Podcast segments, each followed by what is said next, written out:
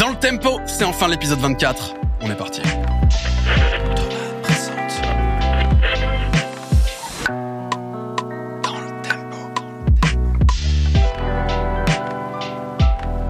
Vous êtes dans le tempo, le podcast des passionnés de musique, le podcast qui parle de tous les aspects de la musique, toute la richesse de la musique. On s'excuse parce que ça fait quasiment deux mois qu'il n'y a pas eu d'épisode. On est dans une situation un peu particulière avec le podcast. Vous le voyez autour de moi. Il n'y a pas Michel aujourd'hui. Alors il se trouve que Michel, Chronomusique, est dans plein de projets en ce moment, et donc c'est compliqué pour lui euh, d'assurer l'émission. Donc on va faire des épisodes sans Michel, on va voir ensuite comment ça se passe. Et justement, pour notre grand retour, eh bien, émission spéciale avec plein d'invités autour de la table. Alors c'est les copains, c'est particulier. Je vous présente quand même rapidement, on a Nala avec nous, Jérôme Rinoiser, Chili Toy. Alors, c'est la team, la team Monte le son. Vous le savez, ce podcast, il est disponible aussi euh, en vidéo sur une chaîne qui s'appelle Monte le son, qu'on a monté tous ensemble. On fait tous des formats dessus, on parle de musique, on est tous musiciens, donc Mhm. tous autour de la table. Et puis il y a le voilà, il y a le podcast à côté. Donc peut-être que parmi vous, certains écoutent le podcast en audio, connaissent pas la team, mais vous allez le voir, c'est des gens euh, passionnants. Et notamment parce que l'idée, c'est, euh, on l'avait déjà un peu fait avec Michel justement, et ça me paraissait intéressant de revenir là-dessus, c'est de partager nos expériences. On a tous des profils différents, on travaille tous dans la musique entre guillemets, mais on n'est pas exactement. Il y a certains qui ont des carrières d'artistes, etc. Mais je pense qu'à travers tous nos profils, il y a plein de métiers différents qui concernent la musique. Et l'idée, c'est de parler un peu, d'avoir des témoignages euh, qui peuvent soit inspirer, euh, soit tout simplement vous faire part un peu de, bah, de la complexité, de la diversité du, du monde et des métiers de la musique. Et puis peut-être même certains qui ont, recherchent de l'orientation, euh, des choix professionnels, etc. Ça vous aidera peut-être un petit peu. Alors, petit tour de table quand même. Peut-être Nala déjà chanteuse, euh, chanteuse incroyable, disons-le. Merci, trop gentil. Tu, tu fais aussi donc des, des émissions avec nous Ouais. sur Twitch aussi en parallèle, donc Mhm, animatrice, etc. mhm. On a aussi Jérôme qui, euh, pareil, tu fais plein de choses, donc tu fais des, des formats avec nous. Ouais. Tu as une carrière d'artiste aussi. Bah, j'ai d'ailleurs commencé par ça. Absolument. Et mais on y reviendra parce que ça c'est passionnant. C'est que c'est plutôt là, enfin, en tant qu'artiste qui t'a amené derrière à faire des contenus, etc. D'autres c'est l'inverse, je pense. Je sais pas. On va, on va, on va pas spoiler. On va rien dire. Spoilons pas, tranquille. Raoul, pareil, musicien, euh, multi-instrumentiste de grand talent. Euh, tu as un groupe aussi, euh, un G-son, etc. C'est aussi le cas de Jérôme. Enfin, bref, plein de profils extrêmement différents. Et pour commencer, j'aimerais bien qu'on, juste chacun, qu'on dise un peu comment on gagne notre vie. Et justement, j'imagine que vous gagnez pas, il n'y a pas une seule source de revenus pour vous. Est-ce que vous gagnez votre vie que avec la musique? Quelles sont les différentes activités? Commençons par exemple avec, avec toi, Nala. Mhm. que- Qu'est-ce que tu fais de ta vie? Comment tu comment tu manges? Qu'est-ce que Dis-nous tout. Euh, moi, que de la musique. Ok. Euh, bah, euh, les vidéos, surtout euh, de ce qu'on fait euh, sur la chaîne. Dans un premier temps. Dans un second temps, j'ai Twitch. Ouais. euh, que j'ai mis un petit peu de côté récemment parce que justement je me suis beaucoup investie dans les vidéos et j'avais besoin aussi euh, pas mal euh, d'apprendre et de, de de me professionnaliser un peu là-dessus. Quand tu parles de Twitch, tu fais de la musique sur Ouais, je Twitch fais de la musique sur Twitch et euh, de la production sur Twitch et aussi euh, des, euh, des des battles de beatmaking ou des trucs comme ça, genre des sessions d'écoute de prod ou des choses comme ça. Mais c'est vraiment que centré sur la musique. Genre, je fais rien d'autre sur Twitch. J'ai essayé de faire du gaming une fois ou deux, mais en fait. c'est pour, euh, c'est cool pour le délire, mais en vrai, je suis beaucoup, beaucoup trop passionnée par la musique pour faire quoi que ce soit d'autre. Et euh, donc YouTube, Twitch, et après, euh, il m'arrive de donner euh, des cours de musique. Ok. Mais euh, là, j'ai arrêté progressivement parce que parce que euh, bah, je commence à être euh, déjà plus à l'aise euh, avec juste euh, avec juste les métiers de, de... Avec la moula, tu veux dire? Non, oui, c'est-à-dire que oui, évidemment, avant, euh, évidemment, il y a une période de ta vie, je pense, euh, quand tu commences dans la musique où euh, tu peux pas trop te permettre de refuser des trucs, donc tu tu cours vends un peu ton plus. âme. Voilà. non, mais tu fais des trucs euh, un peu plus. euh, je, je vais pas dire chiant parce qu'en fait, j'ai adoré euh, enseigner, tu vois. Mais euh, là, maintenant, je ne cou- plus que des cours euh, aux potes, enfin aux gens que j'ai vraiment envie de voir et que voilà. Mais donc, c'est la troisième euh, source de revenus.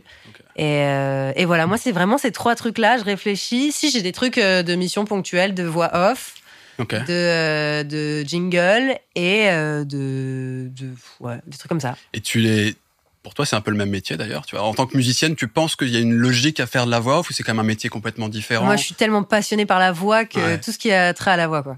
Mais euh, je me suis pas encore lancée dans genre, tu sais, le doublage et tout. Mais euh, ça ne serait tardé parce que je suis fan de ça. Après, il y a quand même une grosse notion. C'est que vraiment comédien de doublage, Mm. tu vois. Donc du coup, euh, il y a quand même de l'acting et tout. Mais comme c'est un truc que j'ai beaucoup euh, bossé aussi, Encore un autre métier. ouais. je me dis que voilà.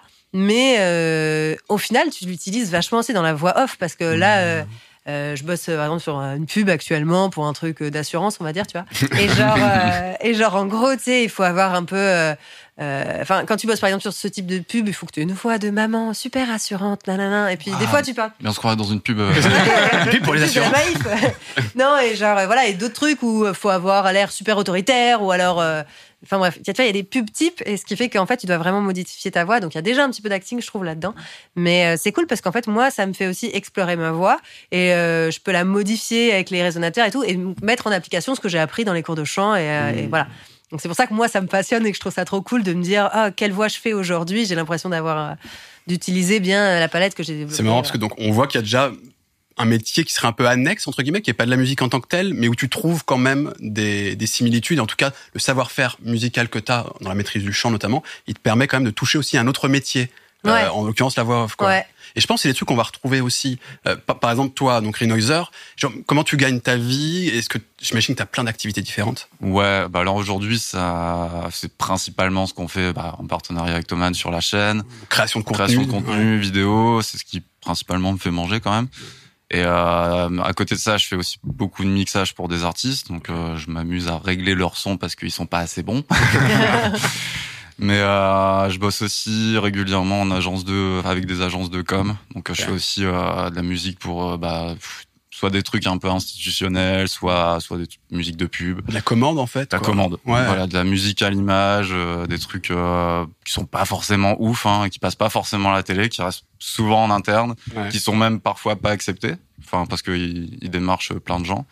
Donc euh, ça, ça fait partie des gros billets que je me fais à l'année, on va dire, euh, en général.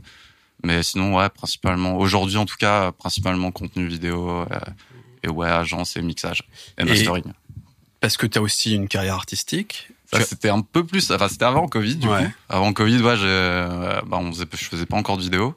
Du coup, là, je, ouais, j'enchaînais. En fait, j'ai fait euh, pas mal. Enfin, j'ai ma carrière a commencé un peu en tant qu'artiste euh, il y a une dizaine d'années, mais euh, c'était vraiment pas en mode sérieux, quoi. J'étais plus en mode, euh, vas-y, euh, c'est pour le délire et, et pour faire la fête avec les potes, quoi. Et euh, du jour où euh, j'ai un pote qui m'a dit, qui, bossait euh, dans une SMAC, il m'a dit ouais inscris-toi quand même au printemps de Bourges, on sait jamais, euh, ça peut marcher. Et j'avais commencé à quand même développer le projet Renoiser en amont, et il s'avère que ça a pris. Donc j'étais jusque Bourges en 2017. Donc c'est Bourges pour situer un peu, c'est un gros festival, un gros tremplin pour les artistes. Donc ça, ça m'a peu lancé et euh, prouvé un peu que je pouvais un peu vivre de la musique à un certain moment. Parce J'ai commencé à prendre ça au sérieux en fait. parce que euh, aujourd'hui, est-ce que ta carrière artistique, tu as même monté un label? Ouais, Euh, c'est un label entre potes, mais C'est un label entre potes. En tout cas, tu t'es investi aussi là-dedans. Ouais. Par contre, tu l'as pas cité quand je parlais de source de revenus parce que c'est un truc qui te Ah non, pas là pour le moment. pour le moment c'est euh, plus de, de la dépense et, et, un kiff avec les potes. En fait, Ouais. la musique en tant que telle, ma musique me rapporte rien par rapport au temps que je passe. et- Enfin, c'est plus de la dépense. euh, c'est pas ça qui me ramène de l'argent. C'est plus euh, faire de la musique pour de la commande, mais euh, jamais euh, ma, ma propre musique. Elle me rapporte rien. En fait, c'est juste, euh, je perds énormément de temps à la faire. Ça me crédibilise aussi en tant qu'artiste. Mhm. Mais aujourd'hui, vu que je fais plus de concerts ni rien, ça me rapporte rien. Quoi. Et toi, Raoul, alors parce que c'est un truc similaire, c'est que Mhm. tu es un gesson. Tu as un groupe de musique aussi, donc une carrière artistique d'une certaine manière. Ça te rapporte de l'argent, tout ça? Comment tu vis toi aussi? Alors, bah, c'est c'est un peu similaire à Jérôme, euh, Renoiser. ça, ça va changer. dire de dire Jérôme. C'est similaire à Jérôme dans le sens où le, ce qui me fait le gagner le plus d'argent et de manière régulière actuellement, c'est Monte le son. Ouais. Donc le, le partenariat avec Thomann. Donc des contenus réguliers. Et euh, sinon, jusqu'à maintenant, bah, avant Monte le son, parce que j'ai rejoint l'équipe assez récemment, euh, c'était le mixage. Mixage et production, arrangement pour d'autres personnes. Pour des groupes surtout. Et en fait, j'ai eu cette chance-là. J'ai un parcours assez atypique dans le sens où j'ai fait des, des études assez. enfin, Je peux pas dire si c'est à haut niveau, mais exigeantes, qui me prenaient beaucoup de temps. Mais en parallèle, j'ai toujours eu dans un coin de ma tête la musique. parce que c'est la seule chose qui me faisait un peu vibrer et qui me- Mm. que j'avais envie de faire. Donc j'ai développé de manière assez organique un pool de clients tout au long de ma licence en fait. Et au début, ça commençait par euh, juste on mixer pour le plaisir, pour apprendre tout ça. C'était presque un petit réseau que tu t'étais fait d'abord de gens très proches, j'imagine, et qui petit à petit s'est étendu et t'a permis d'en tirer un revenu. C'est ça, du bouche à oreille. Et au bout d'un moment, c'était en mode euh, pour celui-là, je vais te payer. Et petit à petit, Mm. bah, Mm. Et ça fait des clients vraiment fidèles. Donc j'avais un cycle d'une trentaine de clients réguliers. Et vu qu'il y a des cycles assez réguliers d'albums qu'on enregistre et qu'on tourne, bah ça faisait que ça, ça, ça- ça se tuilait assez bien dans ma Mhm. vie. Et donc ça, c'était mon principal, ma principale source de revenus. À côté, j'avais les cours, un peu comme les cours de guitare, de production, de mixage. Ok. Et à côté de ça aussi, de temps en temps, des petits gigs euh, par-ci par-là euh, de session. C'est vrai, on n'a pas parlé de ça. On n'a pas parlé de plein de choses. Ouais. Mais oui, Non, mais, ce n'est que le début, Ouais. les amis. J'ai pas du tout dit les gigs, moi. C'est vrai que j'ai même pas pensé. Des petits concerts par-ci Ouais, mais c'est par-là. parce ouais. qu'il y a eu le Covid et donc il y en a tellement moins que. Ouais, c'était avant. Ça a bien changé les choses. Ouais. Bon, déjà, vous voyez, on fait un petit, un petit tour de table. Ça vous permettre de voir qu'effectivement, c'est des profils différents, intéressants. Euh, si on se réunit aussi, parce que je l'ai pas dit, mais si on se réunit autour de la table, c'est parce que si donc le, le projet Monte le son, on l'a lancé il y a deux ans. Donc c'est un peu notre anniversaire. Ouais. Et il, se- il se trouve aussi d'ailleurs que c'est l'anniversaire du podcast, quasiment deux ans. Mais bon, sans, sans Michel, ça avait pas beaucoup de sens de Mhm. faire un truc anniversaire du podcast. Ouais. Donc, je reviens juste rapidement là-dessus. Le podcast se lance plutôt dans un nouveau cycle. Mhm. Donc, euh, on va revenir beaucoup plus régulièrement. Euh, il va y avoir des gens à chaque fois autour de la table différents, etc. Euh, D'autres animateurs pour le moment avec moi. Et puis, euh, voilà. Donc, l'idée, c'est de relancer la machine. On va pas faire ça en mode anniversaire. Par contre, c'était cool de réunir pour Monte le son, pour l'anniversaire de Monte le son, un peu ces, ces profils différents. Et ce que je vois déjà, c'est que il y a déjà une forme de petite euh, pas tension, mais on voit qu'il y a l'aspect purement artistique personnel, si je puis dire, d'un côté, et puis le côté aussi il faut bouffer, Ouais. et que les deux sont sont pas forcément toujours en adéquation. Euh, Est-ce que par exemple vous vous considérez que vous vivez de la musique de manière générale? Est-ce que vous, vous- quand vous rencontrez quelqu'un professionnellement, vous dites je travaille dans la musique? Est-ce que c'est adapté ou pas? Ouais. Ouais, bah, bah, c'est quand même, même si tu fais pas euh, ce que tu fais en tant qu'artiste, tu travailles quand même autour de la musique et dans la musique, quoi. Enfin, aujourd'hui, j'ai plus tendance presque à dire on travaille dans l'audiovisuel presque euh, Ouais. que la musique, mais quand même vachement autour de la musique, quoi. Ouais. Parce que c'est, même si on fait des vidéos et tout, on, on fait des vidéos sur la musique et, et en faisant de la musique, donc, euh, pour moi, on fait de la musique, quoi. Vous- avez à peu près le même euh, le même sentiment vous ou c'est plus compliqué Moi, Ouais. c'est plus complexe que ça. Ouais. Ouais. Moi, j'ai j'ai une certaine forme de. bah, Je sais pas si c'est de la pudeur ou c'est de la gêne ou je sais pas quoi. Mais alors, euh, moi, je dis rarement que je travaille dans la musique. Mhm. Quand on me demande ou quand euh, j'ai des, des papiers à remplir et tout, euh, je dis soit je suis monteuse vidéo. Tu sais, des fois, je, je, je synthétise beaucoup parce qu'au final, c'est le plus gros du travail en vrai sur, sur la chaîne. En fait, t'as un vrai, un vrai travail, toi. Non mais ouais c'est ça en fait j'ai peur qu'on me dise tu vois en plus on est à Paris et en fait je pense aussi qu'il y a ce truc de je suis une fille et très vite je suis cataloguée comme ah bah je suis une petite chanteuse euh, qui pousse la chansonnette nanana, comme il y en a beaucoup et je dis pas d'ailleurs enfin ça a l'air un peu condescendant là, la manière dont je l'ai dit mais euh, j'ai peur que euh, ce soit pr- pas pris au sérieux tu vois Ah, bah, notamment c'est, ouais. un peu le cas. hein. Oui, Quand j'arrive, c'est pour ça c'est quand j'arrive avec, dans, dans une soirée où il y a que des gens qui ont des super métiers et tout, et que je suis le seul mec avec des cheveux un peu gras. euh, tu fais quoi dans la vie? Bon, moi, je fais du son. Ouais, ouais, mais voilà, c'est pour ça. Moi, je pense que j'ai tendance à dire, je travaille dans l'audiovisuel, euh, je fais du montage, ou alors, euh, que moi, le nombre de fois où, euh, au début, je disais, je fais de la musique, mais quoi, euh, créatrice de contenu? Ah, mais t'es influenceuse du coup. Et très vite, euh, Ouais. moi, on m'a dit, ah, Alors, donc tu fais des photos sur Instagram et tout. Je fais, oh là Ouais, là. alors influenceur et youtubeur, c'est encore un autre thème, mais, euh, mais c'est plus dur à porter. Ouais, J'ai vu, l'impression c'est qu'on est beaucoup plus dur à plus porter. vite euh, remis en bas d'une case, Ouais. alors que bah, c'est un taf, quoi. Mais les Ouais, gens, enfin, t'es plus à musicien, t'es encore en dessous. Toi, t'as ça ou pas? Créateur de contenu marketing, moi je dis. Marketing, ah oui, ajoutes même marketing. parce que c'est ce que je fais, hein, un peu à Bah, côté de euh, Euh, beaucoup avec les marques, c'est pour ça que tu dis Ouais. c'est ça.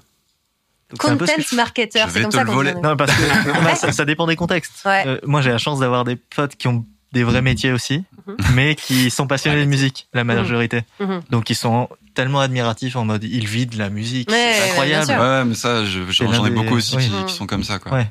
Donc, j'ai eu cette chance-là, donc j'ai pas trop cette pudeur avec mes potes. Mhm. Mais par exemple, location d'un appartement. Bien Ah, sûr. jamais bah, dire je dis jamais tout à l'heure. Non, musicien. non, là, t'es Ouais, on tu travaille dans le marketing. Non, moi, je dis. Même pour les instruments, pour le bruit, moi je dis créateur de contenu sûr. marketing euh, et ça passe bien. Ça va, toi, tu peux mettre un petit casque, un petit truc. Il y a une pudeur, hein, je crois. C'est- c'est- moi, je. Ça, tu dis? Je dis pas que je travaille dans la musique, non. Parce que pour moi, travailler dans la musique, euh, c'est soit être artiste, Ouais. euh, enfin quand, quand je parle d'artistes, ça peut parler aussi de, de compositeurs, etc. Pas forcément que les interprètes, mais globalement les gens qui écrivent ou interprètent de la musique de manière générale, euh, soit des gens qui font partie de l'industrie musicale. En, en tout cas, je le vois comme ça. C'est-à-dire que parce que On en fait partie un peu avec la chaîne. mais je sais pas, je sais Enfin, pas. Mais, ça d'ailleurs c'est intéressant parce que gros, ouais. c'est- un thème fort, quoi. mais, en fait, mais, mais c'est un des sujets que je voulais aborder. On peut le faire dès maintenant. D'ailleurs, la discussion nous amène à ça. Euh, parce qu'on on a l'idée, donc il y, a- il y a la création artistique d'un côté. On sait effectivement qu'il existe aussi euh, l'industrie musicale, c'est-à-dire qu'il y a plein de métiers où on n'a pas besoin d'être musicien d'ailleurs. On peut travailler dans la communication, dans le marketing, Ouais. euh, dans, euh, je sais pas, dans la comptabilité, plein de choses, etc. Et on sera quand même dans l'univers de la musique. Ouais. Par exemple, j'ai énormément d'amis qui vivent de la musique, qui sont intermittents, Ouais. qui sont quand même un petit peu musiciens, Ouais. mais qui euh, font la majeure partie de leur stature en faisant des ateliers pour les gamins Ouais. ou euh, pour euh, des assos Bien ou pour euh, plein de trucs. Bien sûr. Et du coup, ils, ils font leur intermittence comme ça, ou alors ils ont ils montent des scènes. euh, mais du coup, ils sont intermittents, souvent musiciens quand même, mais ils jouent très peu en live ou enfin ils font vraiment ça autour euh, autour de la musique. Mais De toute façon, on, on- ça va être difficile de dégager des grandes catégories, mais on pourra en parler euh, successivement. Mais c'est vrai que souvent, le, tu deviens un technicien d'une certaine manière. Je pense que Ouais, l'exemple que tu hein. prends, c'est Mm. c'est quand tu fais ton intermittence, en général, tu as un savoir technique, un savoir-faire technique, et on fait appel à toi dans plein de domaines qui sont pas forcément liés à la musique, mais comme c'est un peu lié, etc., tu deviens un technicien disponible pour les gens. Ouais, enfin t'as les deux. T'as vraiment Ouais. la technique pure, euh, monter les scènes, Après, les faire artistes aussi qui sont rodise, intermittents. euh, ouais, voilà. Ouais. Et après t'as aussi euh, les artistes qui, euh, ju- justement, plus dans le cadre d'ateliers, Ouais. où tu vas aller faire des sessions musicales, euh, mais qui vont jamais très loin parce que c'est souvent avec des débutants ou, ou des gamins ou des euh, dans des foyers, tu vois. Enfin moi j'en ai fait pas mal aussi. Et j'ai des- vraiment des potes qui, font ça à l'année, tu vois, euh, et qui vivent de ça. Bah, quoi. on reviendra alors à ce moment-là sur l'industrie musicale. Et je voulais parler aussi de, non pas de l'industrie musicale, mais de l'industrie de l'audio pro, parce que justement, c'est nous ce qui nous permet de vivre. Et déjà, il faut distinguer les deux. Et autant tu vois, si je bossais pour l'industrie musicale, je pense que je pourrais, je me sentirais à l'aise de dire, je travaille dans la musique. Mais là, je travaille pour un business qui est un peu différent. C'est les gens qui fabriquent ou qui vendent du matériel de musique. Mhm. C'est pas le même univers déjà. Et j'ai plus de mal à dire que je travaille dans la musique dans ce cadre-là. Mhm. Mais, mais à la limite, on peut y revenir après si Mhm. vous voulez. Mais Ouais. C'est parce que toi, tu te sens pas non plus trop artiste. Enfin, tu C'est vrai. es musicien, mais tu te sens pas. Enfin, tu, tu sors Mmh. pas d'album. Euh, donc c'est, c'est- on a, enfin, moi et toi, enfin toi et moi en tout cas, on n'a pas le même rapport à ce niveau-là, par Ça, exemple. c'est certain. Et pourtant, on fait le même métier. Mais ouais, voilà. Ce qui final, ramène ouais, euh, ouais. de quoi bouffer, c'est le même Ouais. métier. On n'a pas le même maillot, mais on a la même passion. C'est exactement C'est ça. la sortir incroyable. Mais, mais- mais on, on reviendra là-dessus. Parlons des- des- de l'enseignement, de la pédagogie, des ateliers, parce que c'est vrai que c'est euh, un moyen de vivre de la musique Mhm. Euh, et qui est certainement le, pas le plus accessible, mais en tout cas, lorsqu'on n'a pas encore de, beaucoup de contacts professionnels, etc., Mhm. c'est un moyen d'arriver à, à gratter un peu à droite et à gauche de quoi vivre. Vous avez tous donné des cours ici, moi aussi d'ailleurs. Mhm. J'ai donné des cours de guitare. Euh, comment vous êtes, à- à- comment vous êtes arrivé à donner des cours? Et surtout, est-ce que c'est un truc, euh, c'était presque une vocation? Est-ce que vous vous pourriez le continuer si vous en aviez la possibilité Ou en vrai, c'était surtout parce qu'il fallait bouffer et, voilà. Euh, bah moi, je suis de- dans une famille de, de professeurs de musique. Ah. Donc euh, ma mère enseigne la musique, mon père enseigne la musique et mon frère enseigne la musique. Donc euh, ouais, c'était un peu obligatoire. Ouais. Et euh, alors moi, j'ai commencé euh, hyper jeune euh, à donner des cours à mes voisins voisines parce qu'ils avaient envie. Et puis après, voilà, j'ai- je me suis professionnalisée. Très vite, je suis rentrée dans des petites écoles euh, privées, des trucs comme ça. Donc j'ai enseigné euh, déjà dans une école euh, musiques actuelles un peu rock et tout au début. C'était assez cool, avec un peu une école franco-américaine sur Paris. Et ensuite, j'ai en- j'ai enseigné dans une pareil, dans une petite école de quartier. À chaque fois, c'était chant, piano, solfège, des trucs comme ça. Et, euh, et moi, par contre, ça m'a révolutionné ma manière de comprendre la musique, voir la musique, expliquer la musique. Moi, c'est sans ça, je serais pas du tout la même artiste. C'est clair et net.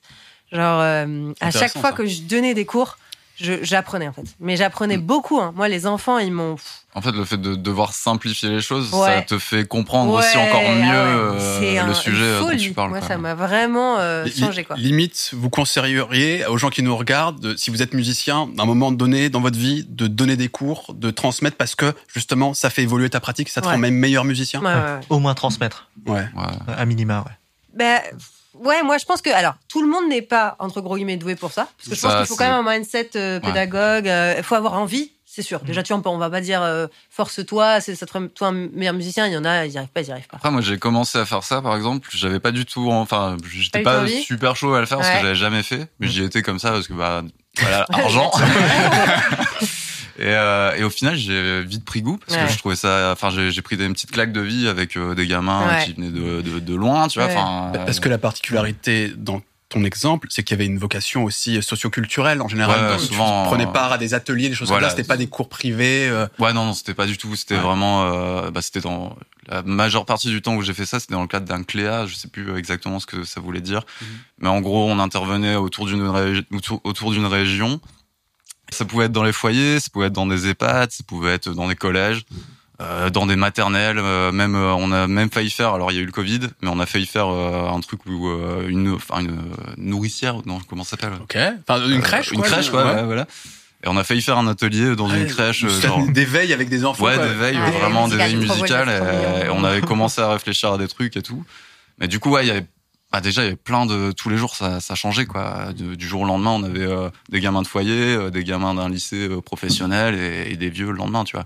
Donc euh, c'était hyper intéressant, même, euh, tu vois, de toujours se renouveler, de se dire, bon, là, comment, comment on va faire? Après, j'ai pas fait ça tout seul, j'étais avec euh, mon, un groupe de hip-hop, euh, avec qui j'avais, euh, enfin, des potes, avec qui on avait un groupe de hip-hop à l'époque, et qui s'appelait Highbird. Et du coup, on a, on avait plusieurs. Moi, j'étais vraiment focus machine. Du coup, je leur montrais des trucs euh, avec les boutons, les machines et compagnie. Et mon pote euh, qui chantait euh, plus, qui était plus dans l'écriture, rap. Du coup, bon, voilà, on alternait un peu euh, sur les ateliers. C'était, c'était vraiment cool. Et il y avait, ouais, je me suis pris des claques de life. euh, Les gamins dans les foyers, c'était incroyable, tu vois. Ouais. C'est, euh, par contre, tu vois, tu vois la différence quand tu vas dans les foyers. Euh, où ils sont à fond, tu vois, ils sont taqués de ouf. euh, les gosses, euh, ça faisait ça fait dix ans qu'ils ont qu'ils galèrent, tu vois. Et là, t'arrives, tu leur donnes un petit peu de bonheur, et t'arrives dans un collège où tout le monde s'en fout, tu vois. Tu voilà, c'est dur, tu vois.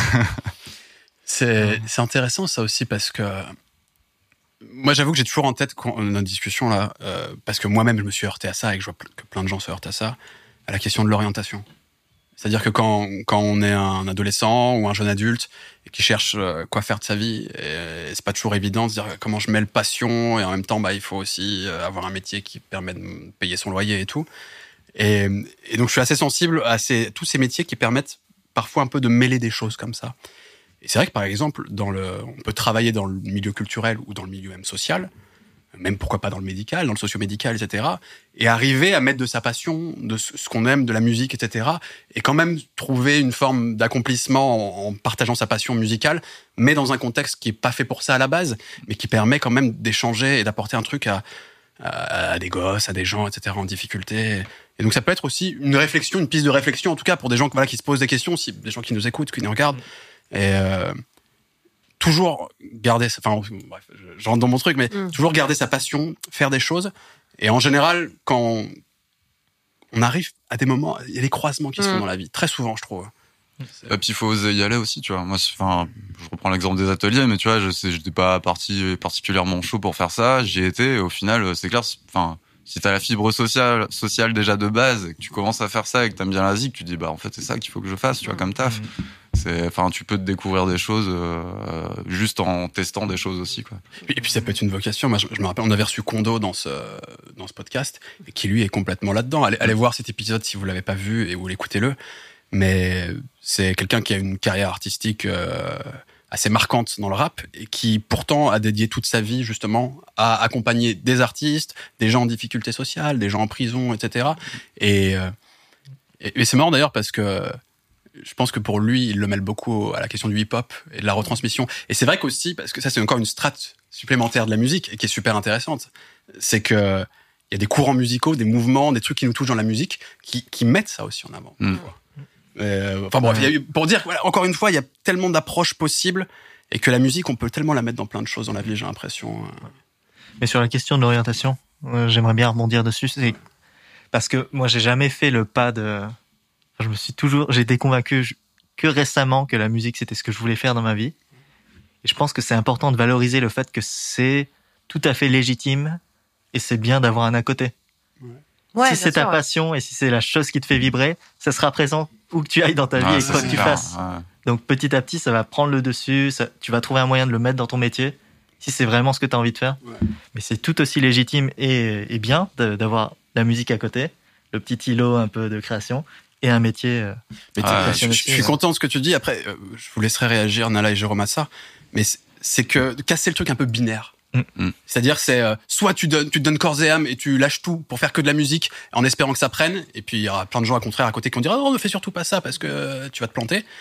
Ou, ou alors, euh, t'abandonnes complètement le truc. Et en vérité, il y a y a tellement de, plein d'arrangements il y a possibles. pas de bonne, ma- bonne ou de mauvaise manière de faire, en fait. Euh, J'ai j'ai même envie de dire, quand tu fais que de la musique tout le temps, ben, en fait, t'es- t'es t'es plus dans ta passion, t'es dans, tu reviens dans un taf un peu routinier, quoi. Du coup, quand tu gardes un taf, enfin, Ah, il peut y avoir si, débat. non mais Moi, je, suis à moitié d'accord avec ce que je viens de dire aussi parce que c'est c'est un peu enfin c'est vrai oui et non tu vois. En fait tu as toujours la passion c'est cool ce qu'on fait tu vois. Moi je suis hyper content de vivre de la musique aujourd'hui mais quand t'as un taf à côté et que la musique c'est vraiment ton plaisir absolu bah quand euh, quand le week-end tu fais de- tu fais de la zik c'est vraiment euh, une autre démarche quoi. T'es vraiment à fond tu vois tu te donnes à 2000% alors que nous bon on est peut-être un peu moins à 2000% aujourd'hui quoi tu vois. Mais mais c'est kiffant on va pas se le cacher. Ouais, pourquoi toi tu réagis? Qu'est-ce qui te. Ah, Moi, j'ai euh, j'ai pas l'impression de travailler, mais euh, oui ouais non mais à part le montage, peut-être c'est chiant, mais mais c'est créatif, c'est trop cool en vrai. Mais bon.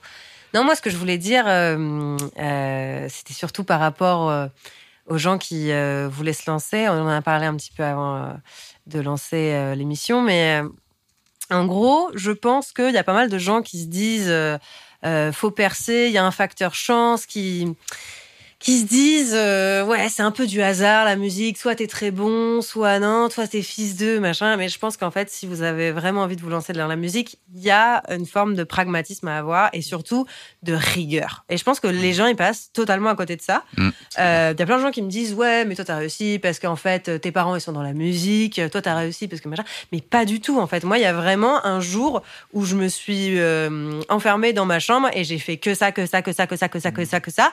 Moi mon enfance j'avais pas trop d'activités extrascolaires parce que je faisais euh, deux trois heures euh, de musique euh, tous les jours.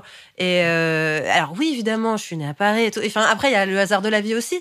Mais je pense pas euh, qu'il y ait euh, enfin il y a un moment si vraiment et puis surtout si t'es organisé si tu trouves euh, Enfin, je vais pas commencer à parler de trucs genre benchmark, machin et tout, mais moi j'y ai pensé parce qu'au moment où je me suis lancée dans Twitch, je me suis dit ok, je vais regarder ce qui se fait, je vais regarder euh, quel type d'émission il y a, quel type d'émission il n'y a pas encore, et je vais voir si moi je peux tirer mon épingle du jeu. Et je pense que cette réflexion-là, il faut l'avoir être organisé et pas se lancer en mode je vais faire un, un EP de rap et puis je vais révolutionner le rap. Enfin non, frérot, en fait tout le monde a pensé à ça avant et euh, tout le monde tu vas être noyé dans la En fait, masse. faut, faut. Alors moi, je- par exemple, moi, je suis beaucoup plus freestyle euh, dans ma vie. Ouais, mais- C'est-à-dire que déjà, euh, à part la musique, si j'y arrivais pas dans la musique, bah mes choix, ils étaient pas ouf.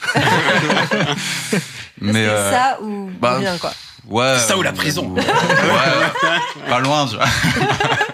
non, mais ouais, en gros, j'ai j'ai beaucoup. Enfin, j'ai même pas misé dessus. En fait, je misais sur que dalle. J'ai- Je suis assez euh, anarchique dans mes pensées là-dedans. Et, euh, et en fait, ça a fini par prendre parce que par contre, je suis un acharné. C'est-à-dire Ouais. quand je commence un truc, j'aime bien aller à- quand même assez loin dans, dans le truc. Peut-être pas aussi à fond que j'aimerais bien la- l'y être, tu vois, Mhm. mais euh, faute de temps. Mais par contre, quand je fais un truc, euh, j'y vais au taquet. Et euh, si aujourd'hui j'arrive à en vivre, c'est parce que ça fait dix ans que je m'acharne à le faire, tu vois. Ouais, c'est ça, mais faut. Ouais. Euh, mais c'est ouais, en fait, c'est une question de rigueur, comme tu disais. Jamais lâcher l'affaire. Euh, Chiltoy euh, pourra le dire aussi. Mais est-ce que c'est un acharnement en mode.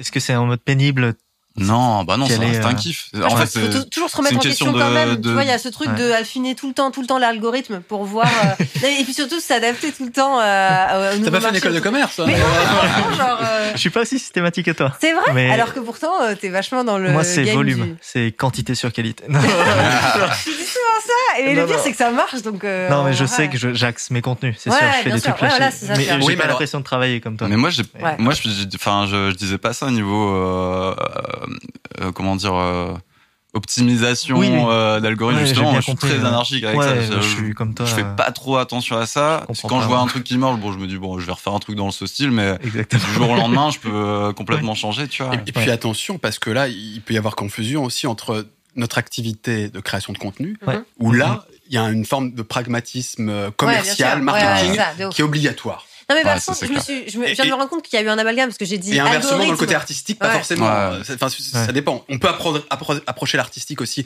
en mode marketing, etc., ce qui a une certaine valeur. Euh, et puis, à l'inverse, dire, moi, je veux pas rentrer là-dedans. Alors que c'est pas possible quand tu crées du contenu, notamment si tu travailles avec une marque comme on le fait. Ouais. On peut pas juste dire, on y va en freestyle Ah, et on verra bien. évidemment, Non, ouais, évidemment. ça c'est. On reste sincère dans nos contenus, etc. On essaie de faire des trucs qui nous intéressent avant tout nous. Mhm. Mais pour autant, on prend en compte le fait qu'il y a des spectateurs Mm. derrière Ah, et faut être un peu intéressant et qu'on fait pas que ça pour nous. Mais c'est c'est là Alors où. pour là, C'est là, on peut, le faire un peu plus que pour nous, quoi. Ouais, mais c'est là où moi je suis, je suis un peu privilégié parce que je vis pas mal de contenu où c'est ma musique originale Ouais. et on me donne carte blanche parce que ils voient le type de contenu que je fais qui, qui mettrait en valeur les produits euh, d'une certaine Ouais, manière. mais c'est pas c'est ma part. T'as fait beaucoup, aussi, beaucoup, au beaucoup. T'as produit bien beaucoup sûr, avant. Ouais. pour, euh, pour créer ta Ouais. valeur, entre guillemets. Mais vois. pour compléter ce que tu disais sur euh, enfin, le développement, le pragmatisme, Ouais. Ah, je sais pas si je dois le divulguer, mais anecdote, avec mon groupe, Ouais. on avait eu obtenu, parce que c'était la, la mère d'une amie, Mhm. euh, un rendez-vous avec une... Non, l'am- l'amie de la mère d'une amie. Ouais, bon.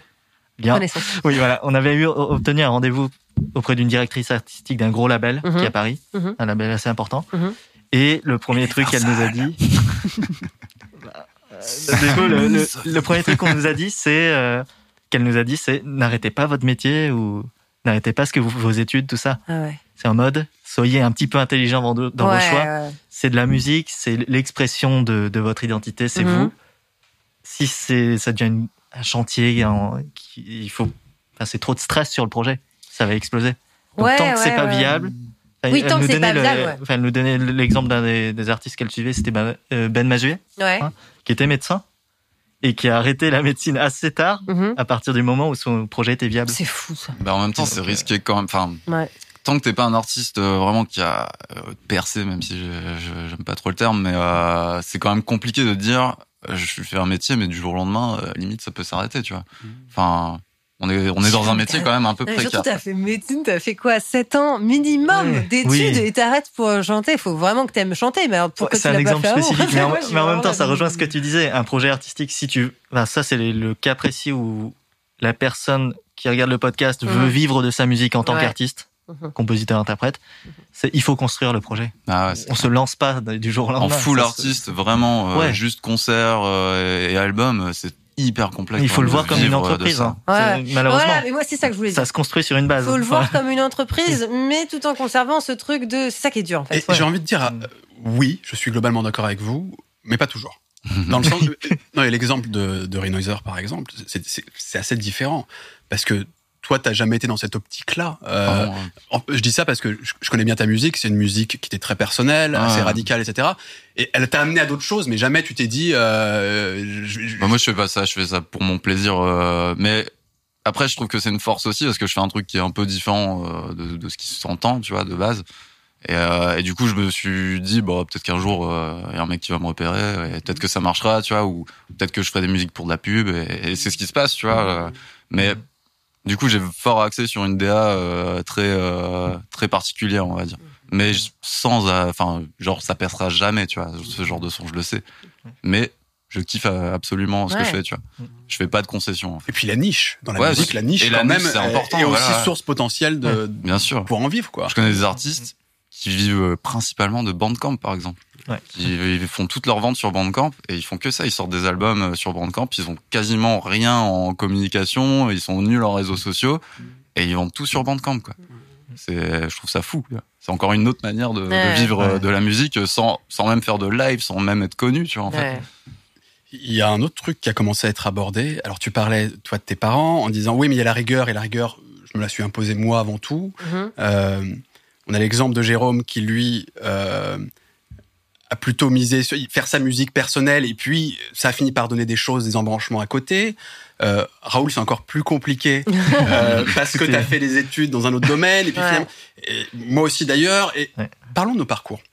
Pour voir un peu, justement, parce que un peu de concret, un peu de témoignage. Euh, on parlait voilà des, des différentes manières, d'une certaine façon, de- d'aborder euh, les métiers de la musique. Mais souvent, en fait, c'est pas du jour au lendemain que ça se passe. C'est notre parcours de vie, notre parcours, euh, potentiellement nos études, etc., euh, qui vont nous amener à- notre situation actuelle. Et justement, c'est intéressant. Même si on partage certains métiers, on est Mhm. tous créateurs de contenu, on n'a pas du tout le même parcours. Ah, pas du tout. Euh, on n'a pas fait des études forcément tous dans la musique, des choses comme ça. Donc, parlons un peu de, de, du parcours de chacun et essayons de réagir un peu à ce que- ce que- qu'est-ce que ça a engendré, pourquoi, etc. Tu veux commencer, Nala, par exemple? Bah, Parce que t'as- En plus, toi, t'as un parcours musical, vraiment. Ouais, bah moi, ouais. Moi, j'étais assez radicale. J'ai, pas voulu faire trop de choses. Ah si, il y a un moment, enfin, je, je spoil pas. Mais comment, comment tu commences la musique? Enfin, euh, Tôt? Ouais, à 6 ans. 5, 5 6 ans 6 ans, euh, au conservatoire. Ouais. Euh, j'ai fait d'abord de la traversière.